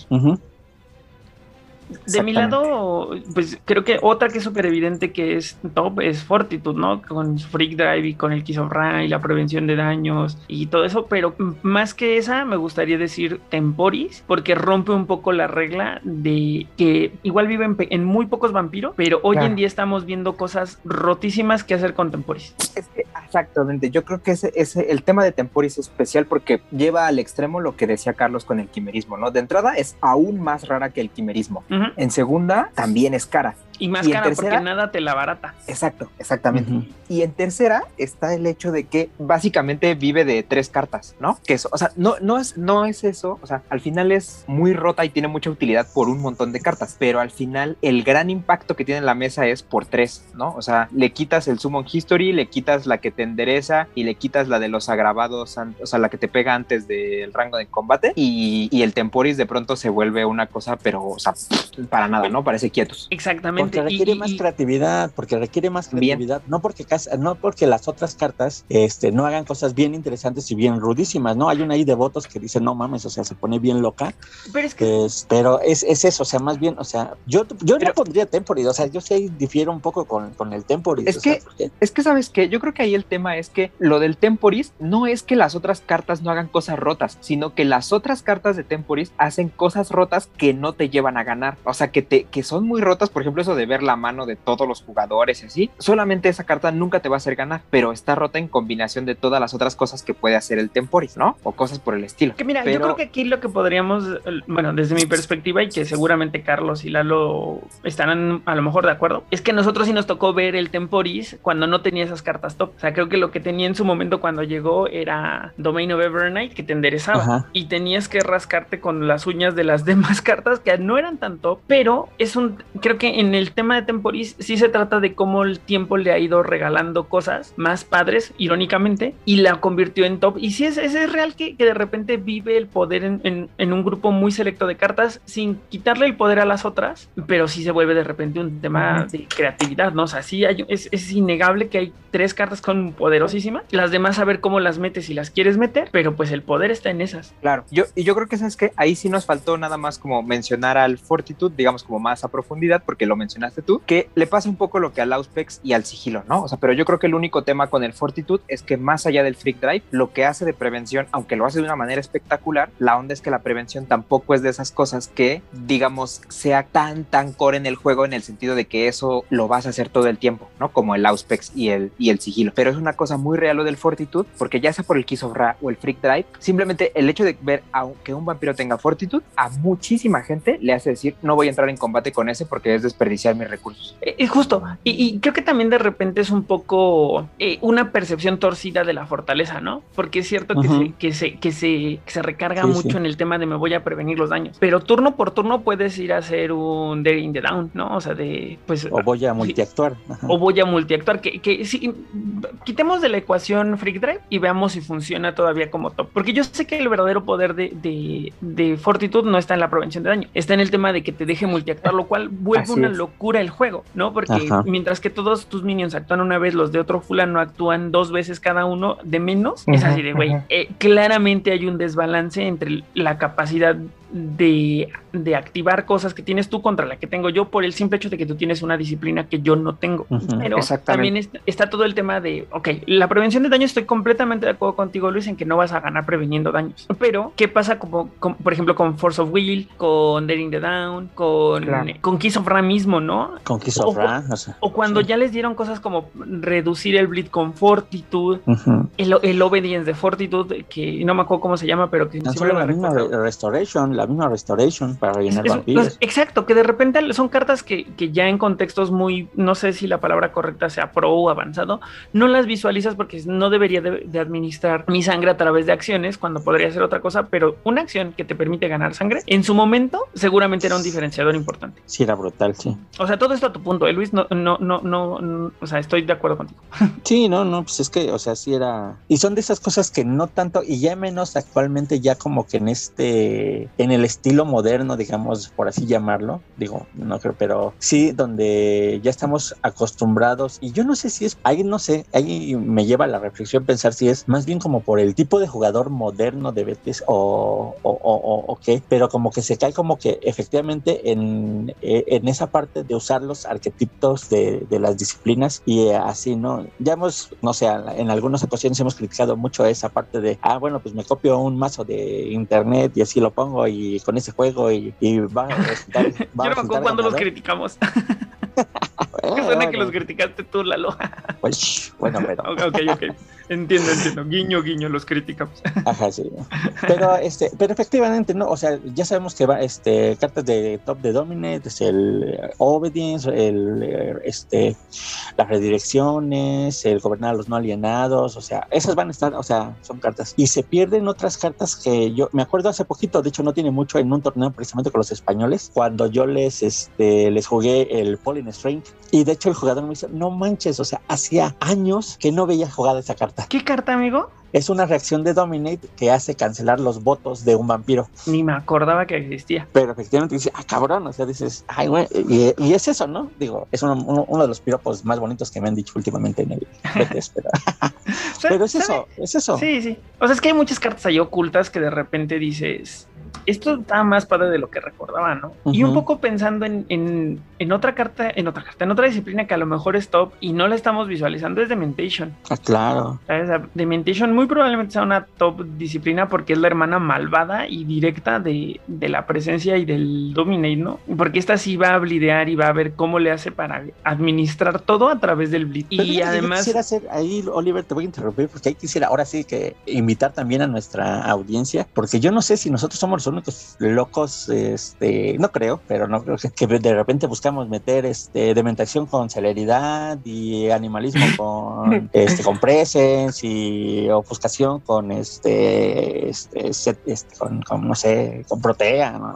Cosas así, ¿no? Pero creo que tiene que ver mucho, o sea, porque ese sentido de, de buscar esas disciplinas ya en ese nivel, de haciendo cosas que tradicionalmente no hacen y que de repente eso, digo, el mazo de Carlos de este de Lisette es odioso y es terrible, o sea, o sea, terrible en el sentido de, de no manches, lo ves y dices, no mames, o sea, qué chingas voy a hacer con con- Sí, que, que lo, que lo saca y ya estás viendo cómo te rindes más rápido, ¿no? Que es quimerismo y celeridad. Ajá. Es que, es que ¿sabes qué? Y, y creo que justamente se da en el clavo cuando sale esto a, colación con el, con la dementación. Y es que lo que pasa es que eh, lo que sucede con, con Dementation es que yo siento que está, como dice Oliver, como un candidato fuerte a ser de las disciplinas top porque hace muy, muy bien la mecánica básica que te lleva a ganar, ¿no? Claro. o sea, blidea de manera espectacular. Pero yo creo que justo el tema del que, el, que no la hace estar a la par del Dominate es que las otras cosas que hace Dementación exigen mucha creatividad y también es muy cara. Y también esa no tiene quien te lo abarate, ¿no? O sea, deja tú el, el Madman's Quill que te cuesta dos de sangre. O sea, hacer las otras cosas rotas de Claro. Dementación son de, Solamente de de pagar tres, esas, ¿no? ¿no? Pagar tres, los comas incluso Comas. son muy caros. Entonces, Pero también, mira, que no las, que no haya algo que las abarate, a mí me indica que es por algo. Sí, no, Fíjate que- imagínate. A mí no, a mí no, a mí no, porque, porque a Quimerismo le dieron maneras para abaratarlo y hay un buen. O sea, de Quimerismo hay vampiros que les cuestan menos, equipos que te cuestan menos, está el pad. O sea, a mí se me hace que Dementación a alguien no le gustaba y no quiso darle su manera de abaratarlo. No, es que yo creo que, no sé, amigo, la verdad es que, esa es una duda real, o sea, de por qué Dementation no. Porque, por por ejemplo, pensemos cuánto tiempo tardó en llegar un vampiro. ¿Para qué pelean ya no va a existir? Ah, sí, Es que- ah, bueno. de entrada, ¿no? Pero, ¿cuánto tiempo tardó en llegar un vampiro que le costara menos la obtenebración? Fu, fu. Fue Montano Uf, y claro, Badar, claro, ¿no? claro. Pero- que Badar pero es cuando llegaron, tempranito, pero o cuando sea, pero el- llegaron, no manches, qué divertido era meter No, el, el está bien gratis. para todos.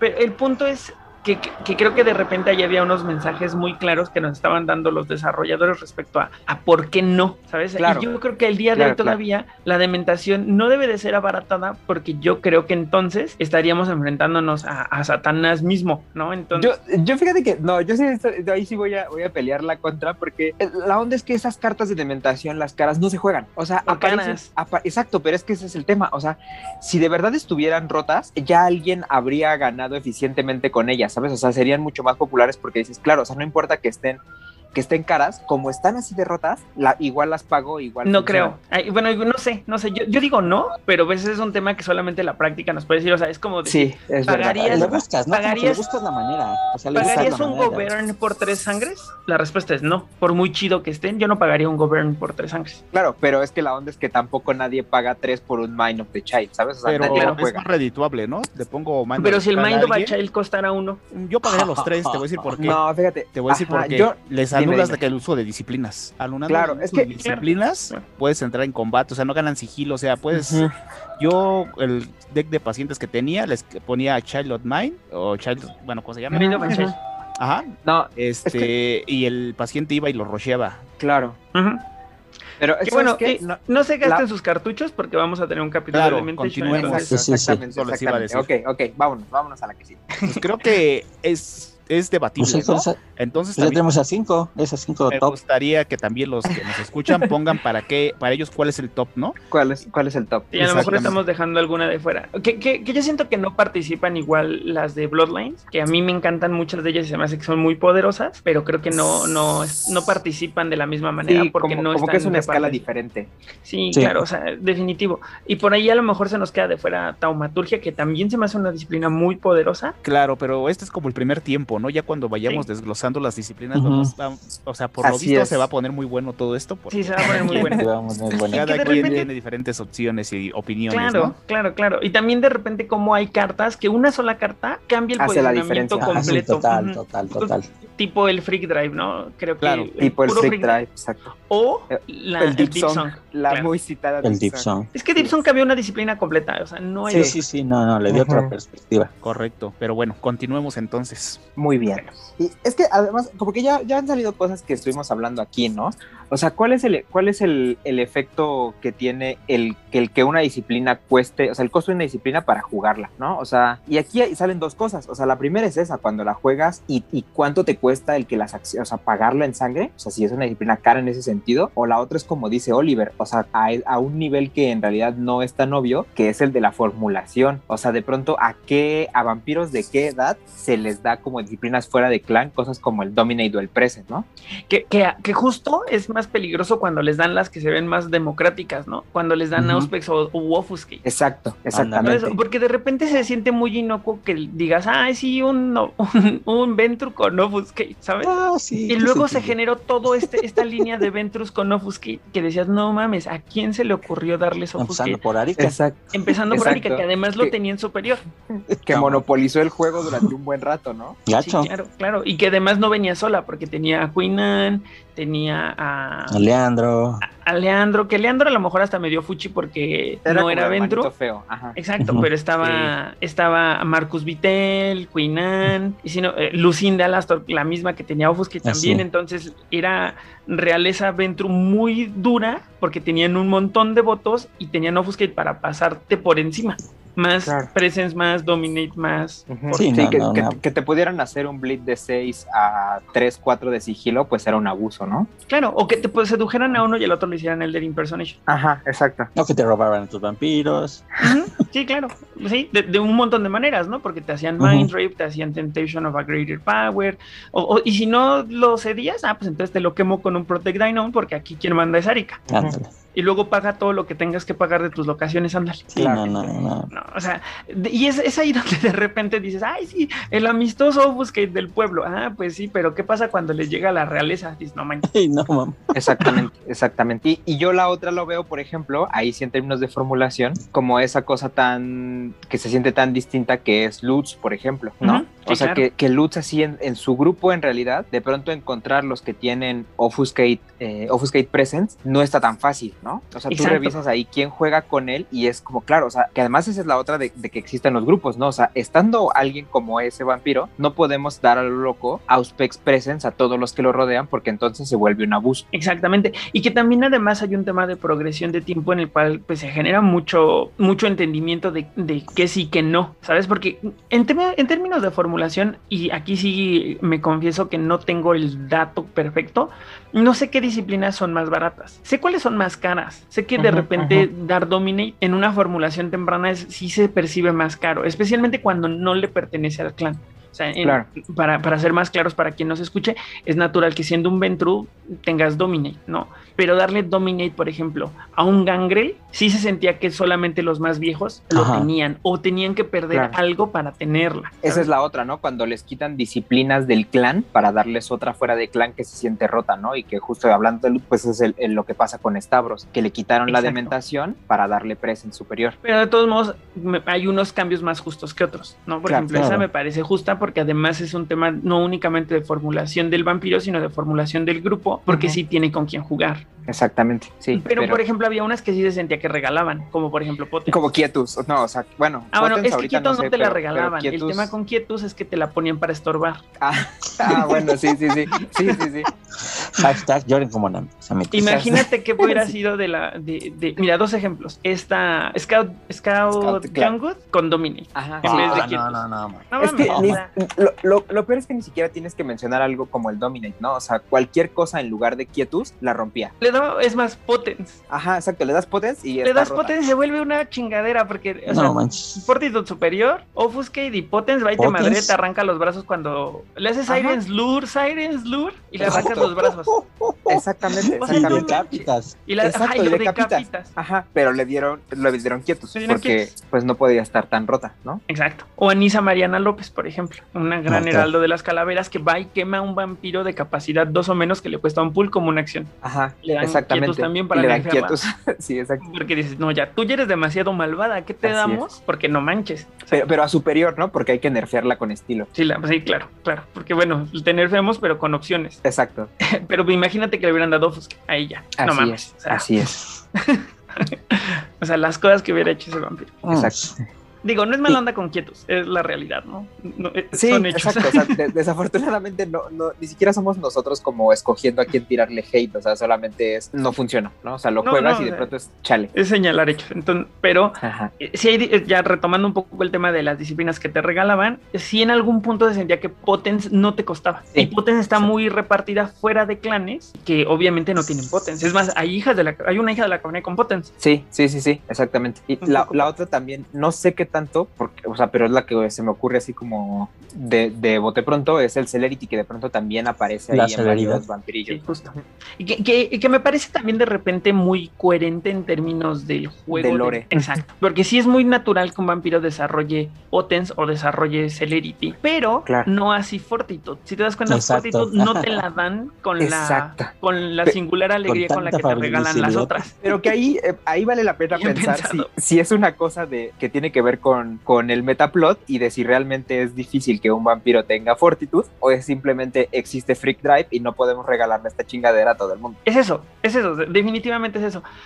Y, y- y yo creo que de repente fue un poco como, pues, ser realistas en qué iba a pasar si todos tenían fortitud, ¿no? Es un hecho Ujú, que ujú. íbamos a buscar todos tratar de multiactuar. Ah, Exactamente, exactamente. Y por mucho que todos puedan desarrollar fortitud, creo que también, y eso es un tema que se me hace sumamente interesante de parte del juego de rol, es que fortitud la van a desarrollar los, no la desarrollan todos los clanes porque no todos los clanes tienen una necesidad de ser resistentes ante la situación contextual que viven. Un ejemplo, ¿se han dado cuenta que muchas bloodlines, en, en realidad muchas bloodlines tienen fortitud? Sí. Y eso no es lo había es- pensado hasta que lo dijiste. Ah, sí. Sí, sí, y eso sí. tiene un racional. La realidad de por qué tienen fortitud es porque son especímenes escasos y necesitan resistir. Claro, claro, porque, van a estar bajo- son casados, ¿no? Exactamente, son casados. Hablemos de Salubris, hablemos de, de, de Sametis, hablemos de hijas de la cacofonía, de las mismas gárgolas. Y También habrá quienes tengan fortitud porque son guerreros y necesitan resistir en el combate. Ventus, Como los por Blood ejemplo, Brothers. O Blood Brothers. Pero los Blood Brothers mismos es un doble juego, ¿no? O sea, las van, a van a resistir los madrazos, pero también van a resistir a, a ser destruidos, ¿no? Entonces creo que también de repente eso nos habla un poco de las filosofías de las diferentes, de los diferentes clanes y por qué, por qué sí fortitud y por qué no fortitud. Toreadores Claro. con fortitud, por ejemplo, makes no sense. Exactamente, claro. exactamente. Y pues bueno, ahora sí podemos ah, discutir el otro, ¿no? Que aquí además tenemos a dos expertos en disciplinas que se nota un montón la diferencia cuando cuestan y cuando no cuestan, ¿no? Por ejemplo, el, ya hablamos del quimerismo y la obtenebración, ¿no? O sea, porque además es bien raro que, o sea, ¿cómo, cómo se conceptualizan esas disciplinas, ¿no? Por ejemplo, o sea, en términos de dar sigilo, ¿cuáles son las implicaciones de que la obtenebración te cueste y que cosas como el offuscate no te cuesten, ¿no? Exacto. Y, y- y está bien bueno, me, me encanta cómo lo planteas porque justo es, justo es eso, es muy justo y muy bien adaptado del juego de rol, porque de entrada la, la disciplina en el juego de rol sí era costosa. O sea, sí había un consumo de tu sangre como jugador para poder emplearla. Y además lo que están haciendo son dos caminos completamente diferentes. El tema de la ofuscación es un tema de un truco mental, que lo que estás haciendo es que estás diverting la atención de ti. O sea, estás quitándote Ujú, la ujú. atención para que la Ujú. gente piense que no estás, piense que eres otra persona, N cosas, ¿no? Contra la obtenebración, que es un, un consumo de energía y de sangre, pero porque tiene un fundamento místico muy pesado. O sea, pensemos Claro. que, los, que los La Sombra son Ventrus con un entendimiento místico muy cabrón, Ujú, en términos de ujú. disciplinas, ¿eh? Sí, claro. Sí, sí, sí. Entonces, sí llegan a mismos resultados, pero es como decir, yo voy a, a, a- a obtener sigilo llamando... No, no, es, que, es que me río porque además es como muy la sombra, ¿no? O sea, casi que, o sea, es de la prole usar el offuscate. O sea, yo voy por el camino difícil, hardcore de la obtenebración. Justo, Justo es porque Claro, decir, claro. Tú, tú, estás- tú lo que estás haciendo es que no estás llamando la atención. Lo que yo estoy haciendo es que me estoy envolviendo en el abismo que vive dentro de mí y que está vinculado conmigo de una manera, manera inherente, porque así es como yo lo hago. Exactamente. Y porque además quien me vea, se va a ter- quien vea la oscuridad ahí de repente moviéndose, se va a sacar de pedo. Es más mi estilo, ¿no? Así es. Y retomando nada más para, para, para empezar la discusión, como mm, también escuchar lo que ustedes opinan, es que esas disciplinas tienen una repercusión en términos de la sangre, de, de economía de sangre, que era necesaria porque era para hacer balance. No estaría padre, de ninguna manera, que cartas como en no costaran. Exacto. Es que yo creo que también esa es la otra, ¿no? O sea, como, y, y es que es como lo que hablábamos en términos de la dirección de arte, pero en términos de la disciplina. O sea, de pronto sería un como feeling muy raro jugar con la disciplina si el sigilo no costara y todas las demás cosas de obtenebración sí costaran, ¿no? Exacto. O sea, como que había que homologar un poco y entonces, bueno, vamos, o sea, si le vamos a dar cosas por ahí rotillas, entonces que pareja la disciplina se sienta con un, host, con un costo pues ahí homologado y, y justo. ¿no? Claro. Y es que también sabes qué pasa, Luis, que, de repente pensemos un poco, por ejemplo, Shadowplay contra Lost in Crowds. Lost in Crowds es uno de sigilo, dos de sigilo en superior. No debería de haber otra carta que haga exactamente lo mismo. Exactamente. Porque entonces pierde el uniqueness, la disciplina.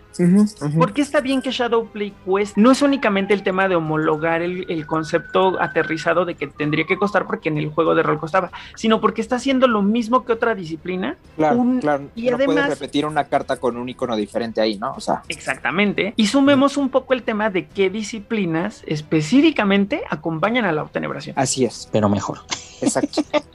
Ahí Es que, tienes un claro. punto que sí me gustaría platicar, que el sigilo de los La Sombra regularmente no nada más es sigilo, regularmente es sigilo que me cuesta y que hace de repente Es una otra otra cosa. cosilla malvada. De entrada, o sea, el Shadowplay puedes jugar otro tipo, otro, cualquier otro tipo, no te limita como el Lost in Crow, Exactamente, que exactamente. no puedes jugar el, el otro. el Thinner. Ajá. Ajá, el ujú, sí, por supuesto. O, o, por ejemplo el que tenían que quemar una sangre para tratar de bloquear, ¿no? Algo así, Tenebrous Form. Ajá, el. Claro. Tenebrous Form. Sí. Y, y ¿sabes cuál es la otra ahí? Que no sé qué tan, porque, porque en tiempo no lo tengo claro de cómo salieron las cosas, pero también es, por ejemplo, importante que considerar cosas como el nocturno, ¿no? O sea, el nocturno que te permite jugar eh, obtenebración, aunque fuera básico, si de pronto no le costara nada, pues estaría roto. Sí, no, O sea, si no, la no, obtenebración sí, sí, no, fuera no. gratis, no tendría sentido. O sea, No, y tan- nocturnos tan- infinitos. Bueno, es que es, es tan cierto que cuando lo juegas con el pad, dices, no manches, esto no debería de ser así. Claro, no, pero bueno, es porque sería nocturno por nocturno que pone nocturno que pone nocturno, ¿sabes? Exacto, exactamente. Así,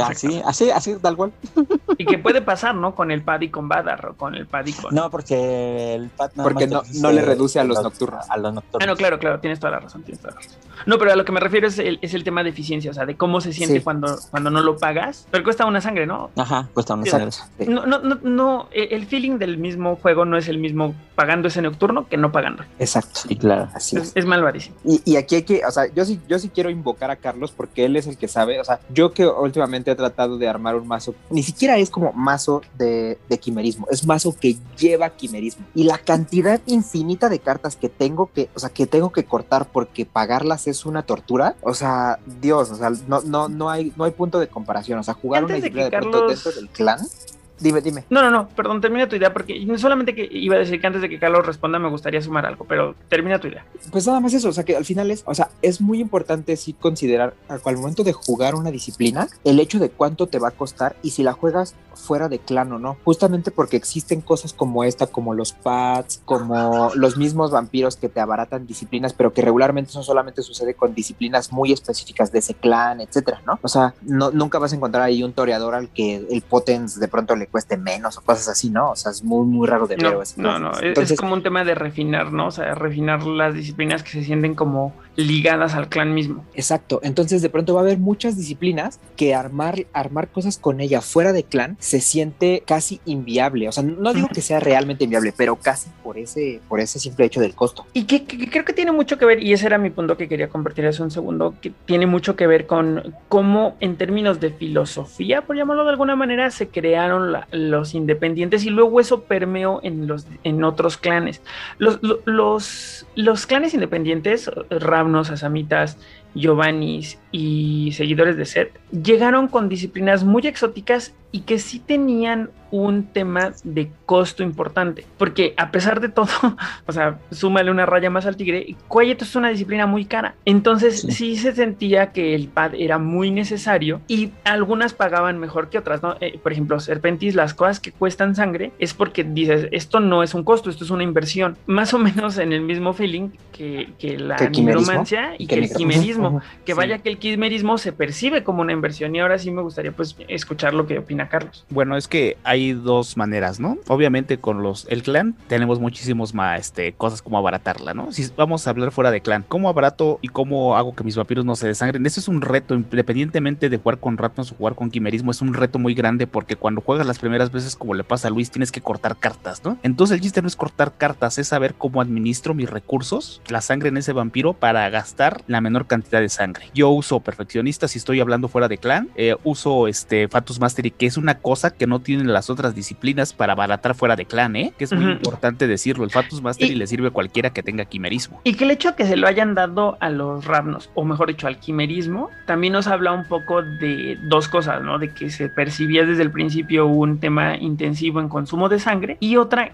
que sí se estaba buscando maneras de hacer eficiente para que se jueguen más esas cartas. Correcto. Entonces también de esas maneras, o sea, hay muchísimos recursos, Jay Washington, este, sangre de gigante, o sea, tienes que valerte de todo eso para hacer, inclusive jugando rap, no sé, para abaratar los costos de sangre. Yo tengo un mazo que lleva 7 Will of the Whis y sabemos que el Will of the Whis gastas por cada minion que tienen controlados y mis vampiros nunca han llegado a desangrarse. ¿Por qué? Porque aparte obviamente esos son Raptors, usas el Pad, usas el Caravanilla Brana, pero también tengo un mazo con Shaenu. Entonces estamos hablando que tienes que hablarte de todo esto, ¿no? Entonces hay cartas claves que te van a ayudar a abaratar. Igual puede resultar con el Serpentis, me imagino, ¿no? Si lo estás jugando fuera de clan, puedes usar ciertos métodos para abaratar basándote en otras, en otras cartas, porque por sí mismo, pues no hay un pad que te ayude fuera de clan. y también sabes que... sumaría, Carlos, que, creo que también es un tema de experiencia, porque ah, de repente cuando te enfrentas como, y, a lo mejor Luis nos puede confirmar, pero cuando te enfrentas a, cartas que son muy eh, intensas en consumo de sangre, pues lo que haces es pagar y ya, ¿no? Pero la experiencia también te puede ayudar a entender cuáles métodos dentro de la disciplina o fuera de la disciplina te pueden ayudar a, hacer economía de sangre y a hacer una mejor administración. Claro, claro. Eso es muy importante, es un eje central muy importante en jugar con disciplinas fuera del clan que requieren pad, porque sí, como bien mencionas, ¿no? Eso es importante. Y, y, yo creo que también son todas estas cosas de por qué mencionamos que, o por qué teníamos la idea de que sí es como un nivel más avanzado o más complejo de juego el jugar a partir de disciplinas, porque como bien dice Carlos, al final no entran solo las cartas como, digamos que a nivel de clan o así, de un primer acercamiento en el armado de mazo aparece novia, ¿no? Sino que hay otro montón de cosas que hay que buscar para ver de qué haces la sinergia, ¿no? Incluso hasta sinergia de arquetipos. Por ejemplo, muchas veces una manera de abaratar, entre comillas, el uso de ciertas cartas es porque a lo mejor botas y como llevas presence, entonces recuperas la sangre muy cañón, ¿no? O la otra es porque entras en combate y como tienes acceso ahí al texto vitae, entonces de ahí recuperas un montón de sangre. Pero cuando no haces eso, entonces como que, o sea, también hay que mediar ahí en qué arquetipos metes las cartas caras, en qué arquetipos no, etc. Por ejemplo, ah, sí, perdón, perdón. Por ejemplo, en el Serpentis en combate, pues no necesitas el pad, ¿no? Typhonic Beast y Potence te hizo Vitae. Exacto. exacto. O sea, ya son como formas laterales, ¿no? De, eh, generar una administración saludable. Porque luego hasta con disciplinas que ni son tan, tan así, tan intensas como el mismo Domine, de repente ya andas ahí sufriendo. Así claro, por pagar tu, tu govern y tu conditioning y ya estás así, ay Dios. y también buscar dentro de las mismas disciplinas, ¿no? ¿Cómo, ¿Cómo haces que sea mucho más efectivo? Digo, yo apenas sí, sí me he estado, bueno, ustedes saben que he estado probando algunos mazos, pero por ejemplo, este, yo, yo estaba buscando cómo hago para traer a mis Raptors al de mazo 22 más rápido y no se me había corrido hasta que estuve echándole ahí cabeza y buscando cartitas y que me encontré con los Mauricia Cole que le vinieron así de no manchas, o sea, a toda, a toda madre a ese mazo, que me lo agiliza muchísimo y, estoy, y les voy a, estoy pensando meterle unos de line para abaratar el costo de, de los Raptors. Claro, o sea, es que por ejemplo. Sí, sí, sí. Exacto. Sí, definitivo. O sea, creo que sí es un tema, a pesar de que es una cliché, es un tema de creatividad pues yo creo que también vamos a estar abarcando cada una. Creo que esto ya como entradita, como dije, está muy bien porque ya nos dio como que un punto para partir de ahí cuando hablemos de las disciplinas que por lo visto van a ser muy interesantes tocarlas, ¿no? Y creo que también. Exactamente. Correcto. Y Y pues por último podemos platicar un poquito así de, de, pasada muy rápido, qué onda con los vampiros estrella, ¿no? O sea, de verdad, o sea, estos vampiros que tienen unas combinaciones súper raras de disciplinas, que, o sea, lo digo porque además es una cosa súper rara porque al final es una, una especie de combinación entre armar un mazo a partir de disciplinas, pero que al mismo tiempo ni siquiera están a partir de disciplinas porque al final es todo centrado en un vampiro. Claro. ¿no? O sea, porque sabes que ese vampiro por esa combinación es el que va a hacer la mayoría de las cosas del mazo y que cuando ese falla, pues entonces lo demás tiene mucho peligro a que se te caiga, ¿no? Exactamente, como hablaba hace rato de Mitras, ¿no? Que cuántas disciplinas tiene, puede ser el eje central uh -huh. de muchos mazos, no precisamente uh -huh. con Ventru, porque tiene tanta combinación de disciplinas que lo puedes llevar a, a, donde tú quieras, o como en el caso del capuchino, que él uso con los Amedi, ¿no? Porque tiene Tanatosis, tiene Fortitud, o sea, puedes, e inclusive él puede pelear solo, no lo traes que me quemaron a Mambo, él solito sacó la mesa. Exactamente. Y, y, la otra son los que de plano les dan cosas como bien raras que tú no sabes dónde salieron, como el Aleister Crowley, ah, que claro. tiene dementación, presence y taumaturgia superior, y entonces de pronto no es nada más que sea una combinación como eh, que a lo mejor no te imaginas así, pues juntas las disciplinas de por sí, sino que no juega con nadie, ¿no? O sea, claro. entonces, ¿qué haces con esos vampiros? Cierto. Cierto. Entonces, a ver, como qué vampiros les gustaría destacar en ah, términos yo no, así, ah, bueno, será que a mí no, no nunca he sido fan del, de los mazos de estrella. O sea, bueno, así como tal, digamos, como arquetípicamente como se presentan, no. Es que creo Sí, que sí, a lo es- mejor el concepto que maneja aquí Luis de repente pasa por una estrella tipo Arica y esas cosas, pero creo que a lo que se refiere son estos vampiros que tienen una combinación muy exótica de disciplinas y que de repente te invitan a hacer algo diferente, ¿no? Sí, va por ahí, ¿no, Luis? Sí, pero ¿sabes qué? O sea, yo creo que también es cierto lo que dice Lalo, o sea, porque al final, además lo hemos visto como muchas veces pasar en mesa, que si te agarras un vampiro con esa combinación tan rara de disciplinas, le pasa algo y, y el mazo ya no sirve. Y entonces, o sea, como que requiere de un, no solamente de una fineza al jugarlo, sino que además te toque un ambiente en el que eso prospere, ¿no? Porque hay veces que te pasa cualquier cosa así medio rara que ya no supiste qué y se te rompe y entonces eso puede generar mucha frustración para mucha gente que no está acostumbrada a ese tipo de mazos. Lo que le ha pasado a Edgar con Shalmat, ¿no? o, o deja tu Shalmat, o sea, de pronto las otras cosas raras que hacen, ¿no? Al final Shalmat como que funciona de por sí, pero hay otros vampiros que tú dices, bueno, y ya me lo tumbaron y ahora qué voy a hacer con mi mazo que requiere de esas dos disciplinas a jugarse. Claro, sí, estoy de acuerdo contigo. Pues bueno, igual la gente que, que nos está por ahí escuchando, sí, o sea, tanto los vampiros estrella que tengan ganas de jugarlos, que no les hayan armado todavía, como los que sí ya han jugado, ¿no? O sea, las cosas que, por ejemplo, a mí se me hacen de las más exóticas son ese, el, o sea, el, el Alistair Crowley, ya mencionamos por ahí a, a Evil Jensen, que curiosamente Evil Jensen es de las que sí tiene con quién jugarse y se pone interesante, o el mismo es Malkavian que salió apenas, ¿no? Que es anarca y que tiene un montón de, de disciplinas que Celerity, Dominate, Potence creo que hasta tiene, ¿no? El Boleslav. Ah, ya sé cuál dices que está bien padre. Que parece Es que la ilustración ¿no? está súper padre, ¿no? Sí, Yo hace aún poquito armé uno de Gravity con Dementation y Vicissitude. ese es, no, exactamente. Gravity también es una cosa ahí rara. Nosto que también es una cosa rara. Ah, claro. Tiene una obtenebración, animalismo y dementation que dices, ¿qué? O por ejemplo, también me vienen a la mente vampiros como Shendil Charmer, que tenían obtenebra... No, perdón, Serpentis y Protean. Y Protean, claro, y que además esos son de los que se sienten como más extraños porque son combinaciones bien raras, pero que tienen cartas que te dicen juégala, juégala, juégala, y ahí está el, el, Es el catch de Viper. Viper. Ajá, ajá, sí, claro. Y que además es e- ese tipo de cues que te daba como no el universo, sino los diseñadores, cuando sale ese vampiro, esa carta y Charlie Tain, que era ella era el mismo Shendil Charmer, pero en chiquita, ¿no? Que tenían, creo que justamente nada más Serpentis y, y Protean.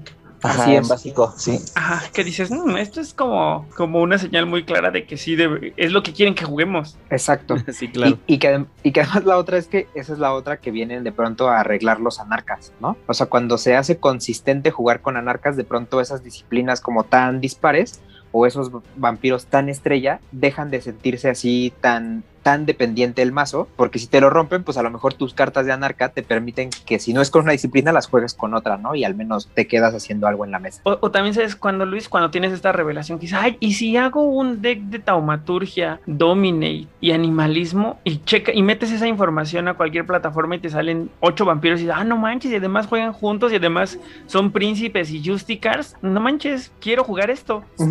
Y- Sí, y- es que ahí es donde yo digo que es diferente, es diferente ese conce- esa, esa conceptualización, que yo la uso mucho, yo la uso mucho, a más como pensar el enfoque que tiene nuestro amigo Edgar, que le mandamos un saludo, de sus mazos de estrella, ¿no? Porque como ya lo, ya lo mencionó Carlos, o sea, de repente salen su vampiro estrella y le, por X razones se le abarata y lo tuercen y pues básicamente su juego se vino abajo así, ya no puede hacer otro. A diferente como hacer, buscar como que algunas combinaciones, sí, a lo mejor con un vampiro especial que sí pueda optimizar todo el desarrollo del mazo, pero que no se queda manco si en determinado momento se va o lo queman y tienen otros soportes que los puede, que pueden jugar y hacer igualmente funcional las construcciones. Claro. siento que la plática de hoy ha estado súper buena. Siento que eh, eh, hoy fue como una plática, ¿no? O sea, creo que este ha sido de los capítulos más diferentes que hemos tenido, pero nos da pie para, para, lo saber que, vamos, efectivamente, para saber que vamos a profundizar un montón en las disciplinas y que se va a poner súper bueno mm. cuando nos sentemos a hablar de disciplinas y eventualmente, como para el 2025, que nos sentemos a hablar de estrategia vampiro por vampiro o de disciplinas o como sea que se plantee en su momento, creo que hay cosas muy interesantes que vamos a, poder abordar porque se presta un montón. Entonces, para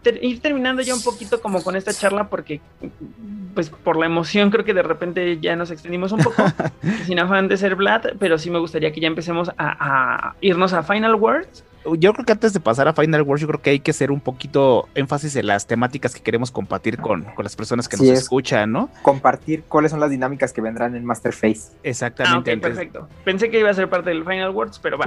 Cuéntenos un, poquito eso. yo tengo un punto antes, si no les molesta. No, no, no, dale, dale. Que, también, este, efectivamente, ya es, todo el capítulo lo hemos hablado también de, de, las disciplinas, pero creo que a lo mejor valdría hacer un huequito para hablar precisamente de que hay mazos que de hecho trabajan sin disciplinas, principalmente por ejemplo, los, los Skytif, por ejemplo, que me ha tocado mucho, tanto en sus versiones de política como de sangrado sin disciplinas, ¿no? Ese también es un aspecto interesante. Claro, la ausencia de, ¿no? Sí, exacto. Y que además hay mazos que, que, son muy top, ¿no? O sea, por ejemplo, el mismo Rapnos de Clown Carnival, que todo el mundo vio ahí en la final, que ha estado muy visitada en Monomasia, eh, no lleva una sola disciplina, ¿no? Claro, sí, o como bien menciona los Skytif con Computer Hatkin y Leverange, y que en dos turnos, a lo mejor, si no tienes un vampiro afuera, fuera ya te llevaron más de la mitad, ya te llevaron.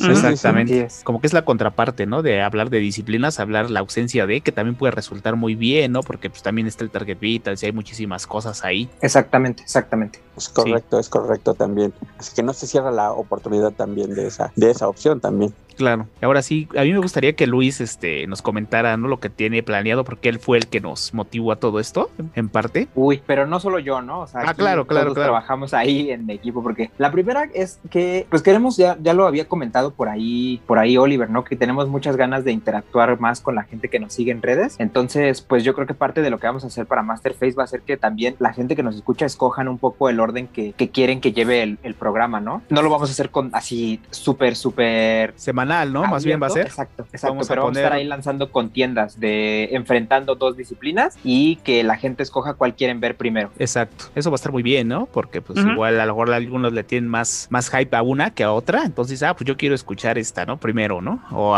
o, X o Y razón. Entonces también es una manera de interactuar con, con todos ustedes que nos están escuchando, ¿no? Y efectivamente, creo que va un poco por ahí todo este tema. O sea, la palabra clave aquí es interacción. Creo que estamos generando, o, o y si no, esa es nuestra intención, generar una comunidad alrededor del contenido y creo que la mejor manera es invitarlos a interactuar de una o de otra manera con, pues, con lo que se está generando, ¿no? Entonces el primer paso que damos ahorita es elegir a nivel comunidad qué disciplina y pues nos encantaría verlos participando. Claro, y creo que también va de la mano, ¿no? Lo que lo estamos promoviendo, que ya ven que la semana, bueno, los dos capítulos pasados tuvimos a, Oscar, que nos habló y nos dio toda su experiencia. enorme para él. Toda su experiencia, aparte de los imbuidos que nosotros lo teníamos muy oxidado, había muchas cosas que no, que no recordábamos, ¿no? Entonces va de la mano, porque también si quieren participar en alguno de los capítulos, pues ya verán, ¿no? ¿Qué vamos a poner a competir? La disciplina que ganas, dicen, no, pues yo quiero participar en tal, o entonces también sería muy bueno escuchar, pues el otro punto de vista, ¿no? Porque nosotros estamos muy acostumbrados a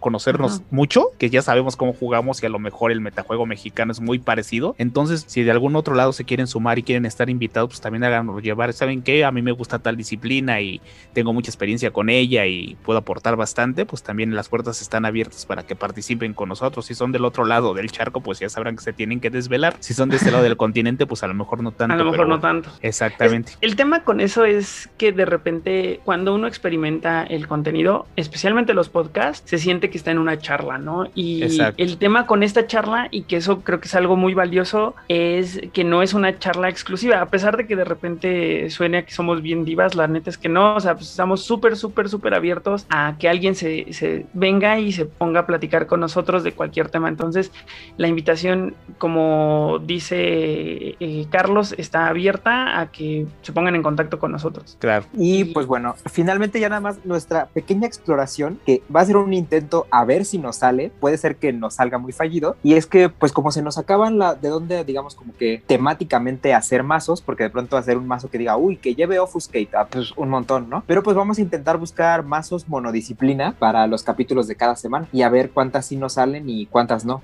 porque habrá algunas que, aunque no sean monodisciplina, se sientan como el, como el Melpomene que tiene estrategias súper claras con solo cartas de Melpomene y otras que de pronto uno diga, pues no sé, ¿no? Este, mazos mono, no sé, ¿qué les gusta? de puros equipos, de mono ovea o cosas así. Mono pues no, no, mono ovea es viable, ¿eh? Sí, sí muy viable. Sí, de hecho. Oye, pero también podemos invitar también a la comunidad, también digo, no, para que así igual, y alguien tiene un mazo, por ejemplo, que, ah, es que mi mazo se basa en, el, la celeridad, en la celeridad se basa mi mazo, pues se los envío, ¿no? Pues también los invitamos a que nos los envíen y con eso los publicamos. Totalmente, o sea, creo que el foco aquí... No se eh, preocupen, este Lalo se emocionó, por eso habla muy rápido, no es que... Sí, yo también lo noté muy emocionado. Sí, yo también. pero esto vaya que lo emocionó. Sí, sí, sí, antes de que acaben, espérenme, espérenme, pero sí tiene razón. Lo que subyace en, este, en este discurso es la integración de la comunidad a través de la interacción, ¿no? O sea, nosotros lo que queremos es generar la mayor cantidad de interacciones con ustedes, porque al final del día es la manera, eh, eh, eh mejor dicho, ustedes son,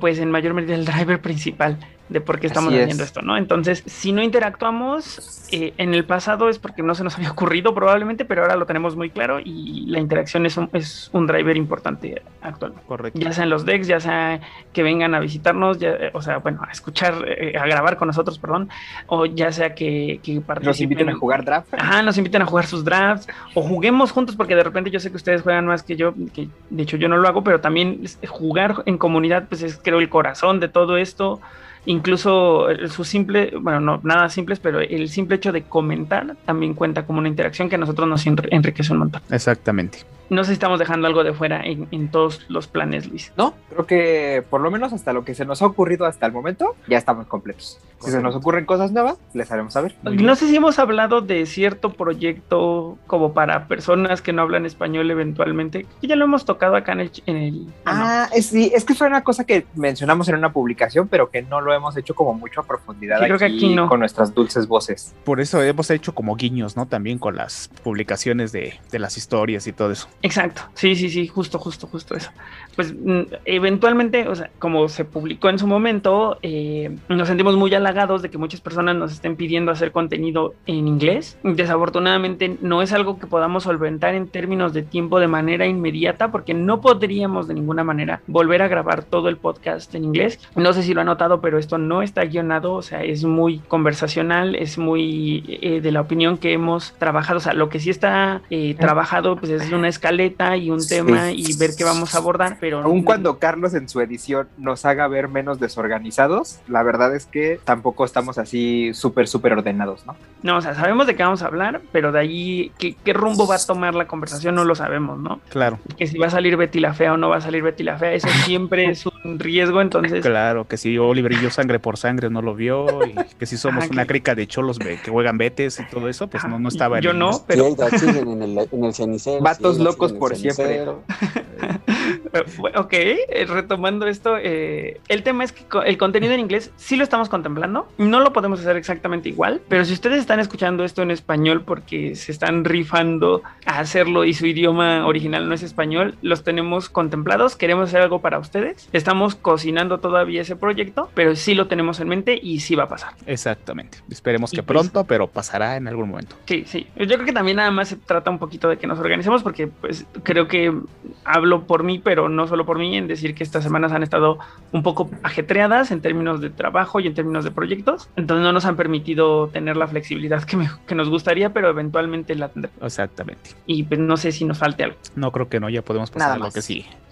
Pues vámonos a final words respecto a disciplinas, que a lo mejor van a ser breves, porque pues lo bueno va a venir cuando hablemos de cada una, pero pues vámonos a esa parte.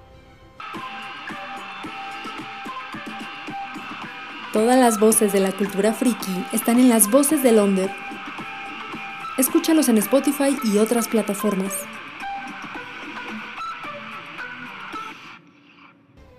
Lalo, final words y saludos, por favor, amigo. Eh, bueno, saludos principalmente a todos nuestros eh, seguidores que nos están en este podcast y también en las publicaciones de Betes México de la página de Facebook, que últimamente hemos tenido mucho movimiento, que les agradecemos y los seguimos eh, invitando a, a, que dejen sus comentarios, que compartan el contenido y que nos dejen propuestas también para todo eso. Y en cuanto a mis palabras finales, bueno, pues efectivamente eh, va a ser un año que vamos a estar hablando de disciplinas, que es el, eh, la parte, una de las partes, creo que la, una de las principales más ricas de, de, este juego, tanto en su versión de rol como en, de cartas. Y, este, y que aunque algunos nos emocionamos jugando Dragon Ball vampírico este, en rol, a la verdad es que al llegar aquí en, este, en BTS nos lo disfrutamos mucho y es una de las pautas principales para la construcción de mazos de distintos y que siempre te sorprendes, aunque seas un viejo metúsela, siempre de repente echarle una ojeada a las, a las cartas de disciplina de librería, te encuentras algunas cosas que te puede dejar una idea interesante para, para construir un mazo. Y pues hasta ahí mis saludos. Perfecto, muchas gracias Lalo, gracias por acompañarnos una semana más. Carlos, por favor, final words y saludos. Pues final words más bien van a ser como que palabras iniciales, ¿no? Porque vamos a ver que en esta gama sí, de pues. disciplinas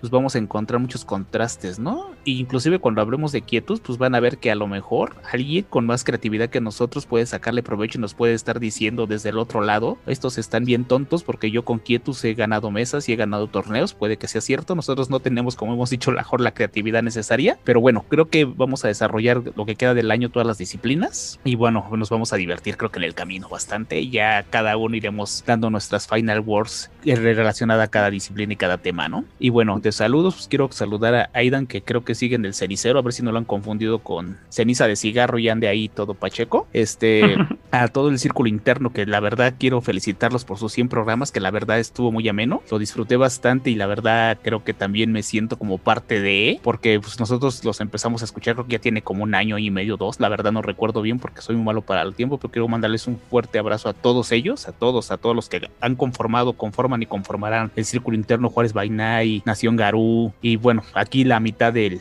de nuestro de nuestra clica de cholos pues, este pertenece a, a Juárez Bainay. Exactamente. Entonces, Oliver y Aidan, un fuerte abrazo. Obviamente también a todos los demás que si los menciono creo que me van a quedar de fuera, pero ellos saben quiénes son, que también los hemos mencionado mucho aquí. Inclusive ya tuvimos a uno de invitado con los etitas. Entonces, pues, un fuerte abrazo a todos ellos y que vayan por no 100, 200, 300, los que sean necesarios para, pues, para seguir. los que sean necesarios para que nos digan de qué clan son los personajes de Betty la Fea. Exactamente, justamente. Yo haré bueno, un programa especial de eso. Exactamente. Y bueno, y si no saben de lo que estamos hablando, pues les vamos a dejar el Twitch con la, el festejo de los 100 capítulos. Para, para que, que, vean va... Betty la Fea. Exactamente. Ah, no, no. y sangre por sangre, ¿no? También. Bueno, y también un saludo muy fuerte a Voces de Londres que últimamente hemos estado compartiendo ahí unas publicaciones donde han estado participando pues Oliver y todo lo demás, pues también un fuerte saludo a ellos y creo que nada más para que Oliver termine con lo que falta. Muchas gracias amigo, gracias por acompañarnos una semana más. Luis, por favor. Pues yo nada más me quiero sumar un poquito a lo que dijo Carlos con el círculo interno porque estuvo muy padre la celebración para los que estuvimos un rato, para los que estuvieron completo toda la transmisión y que al final ha sido una gran inspiración para nosotros, ¿no? Tanto uh -huh. En, el, en la temática, en aventarse al mundo de grabar contenido y lanzarlo al mundo, en ahora también con las interacciones, ¿no? Porque la verdad es que todas estas ideas que hemos tenido de interactuar con la gente en distintas formas, no todo es original, mucho le copiamos a, al círculo interno porque nos ha gustado un montón cómo lo han hecho y, se sintió súper padre en la celebración ver toda la gente que interactuaba con ellos. Yo estoy muy emocionado por hablar de disciplinas. La verdad es que vamos a hacer un esfuerzo así, pues grande de nuestra parte, pero al mismo tiempo tal vez no, no porque sea así de gran dificultad, pero para que se sienta realmente que hay una diferencia importante entre hablar de disciplinas y hablar de clanes, ¿no? Que todavía hay mucha, mucho, mucho jugo que sacarle a este juego y va a estar muy padre. Y así como Oliver nos amenazó en su momento de que él iba a hacer el capítulo de las hijas de la cacofonía solo, yo amenazo en este momento de hacer el capítulo de Serpentis solo, que lo he estado jugando como un loco esa disciplina y me encanta. Oye, ¿qué te pasa? Respeta, nosotros ya, ya vivoreábamos desde antes, así que a mí la verdad sí me emociona Serpentis. ¿eh? A mí también, a mí también. solamente vamos a excluir a Lalo que, con lo, que así como con los imbuidos se muestra odioso de la gran disciplina de la serie. No se preocupen, no se preocupen. Oscar y yo haremos el de obtenebración solitos, no se preocupen. a mí también me gusta obtenebración, ¿qué pasó? ok. Bueno, lo que pasa es que yo soy el que tengo la clave para subir el podcast, entonces creo que sí tiene que, participar yo por lo menos. sí, sí, es cierto. Y, que, y, también nos anda avisando que nadie se va a meter y que él sí va a hacer quimerismo solito. No, no es necesario, yo sí soy compartido, no te preocupes. Qué buena, qué, gran persona. que recordemos que el único que ha grabado un capítulo solo soy yo, así que... Ah, es cierto. Porque, porque fue furtivo, o sea, ni siquiera es como que neta se haya rifado, o sea, solamente no nos avisó, nos abrió y nos dijo, no, yo sé, yo sé. subí. Tal cual. No lo subí yo, pero sí fue así. Los voy a vanishar por este capítulo, entonces. Pero bueno, y bueno, un, gran saludo a nuestros amigos de el increíble programa de Causa y Efecto que han iniciado el día que estamos grabando, no es cierto, un día antes del día que estamos grabando, 3 de mayo, con su segunda temporada, que ahora han estado con una, pues traen la idea de entrevistar a ganadores de torneos y platicar alrededor del mazo con el que han ganado. Y eso está muy, muy padre porque tanto es interesante con los arquetipos, digamos, como más clásicos, más como meta, por si quieren verlo en, en cierto sentido, como comentar alrededor de ese, cómo se hacen las versiones de los mazos, etcétera, etcétera, como con los mazos más raros que se les ocurran que han ganado torneos. Entonces, pues pásense ahí, ellos están en, lo hacen por YouTube, entonces pásense por el canal de YouTube de Causa y Efecto v.tes, perdón, v2.tes, así está escrito el Betes, y pues échenle un ojo a sus videos, que tanto la primera temporada estuvo muy muy buena, nos encanta su contenido, y esta segunda esperemos que esté igual de buena. Muchas gracias Luis, gracias a los tres, de mi lado solamente me queda, pues sí, efectivamente, refrendar el hecho de que me emociona mucho arrancar con esta segunda gran fase del podcast, porque justo es como lo siento, ¿saben? O sea, siento como que ya pasamos el primer gran milestone, que fue hablar de todos los clanes, y ahora viene como el segundo gran camino, ¿no? Que es hablar de todas las disciplinas. De ahí en adelante lo que venga, pues mm, igual me emociona, pero este camino que estamos por empezar a, arrancar juntos también me tiene muy hypeado, porque las disciplinas yo sigo percibiéndolas como en mayor medida el corazón del juego. Em, de mi lado, antes de mandar saludos, quiero felicitar públicamente a Luis porque el trabajo que está haciendo con, con las noches de monomasia está muy, muy, muy cool. Hemos recibido muchos comentarios muy padres respecto a la narrativa que está haciendo. Ya hasta me, me dieron ganas de invitarme un día a hacer la narración con él. Con mucho eh, gusto. Bueno, esperemos que sí pase. Es nuestro Luis Bermúdez. Sí, no, Luis, Luis la verdad lo ha estado haciendo muy bien, así que quiero reconocer públicamente su esfuerzo. Eh, y pues mandarle saludos obviamente a la gente de Voces de Londres, a Idan Rodríguez en su Desde el Cenicero, que es la sección oficial de Idan Rodríguez.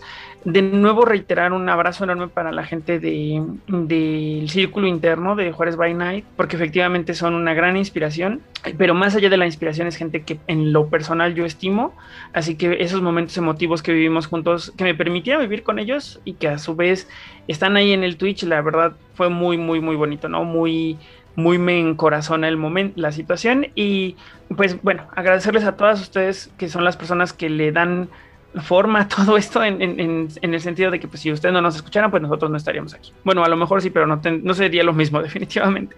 Entonces recuerden que si a ustedes les gusta Vampiro la Mascarada en cualquiera de sus formatos, ya sea este podcast, el juego de cartas, el juego de rol, los juegos de mesa, las novelas gráficas, los videojuegos que aparentemente nunca van a salir, las, las series que están prometidas, o incluso si traen su playera de Vampire de Máscara de 1998 mientras están trapeando, claro. por favor, compártanos.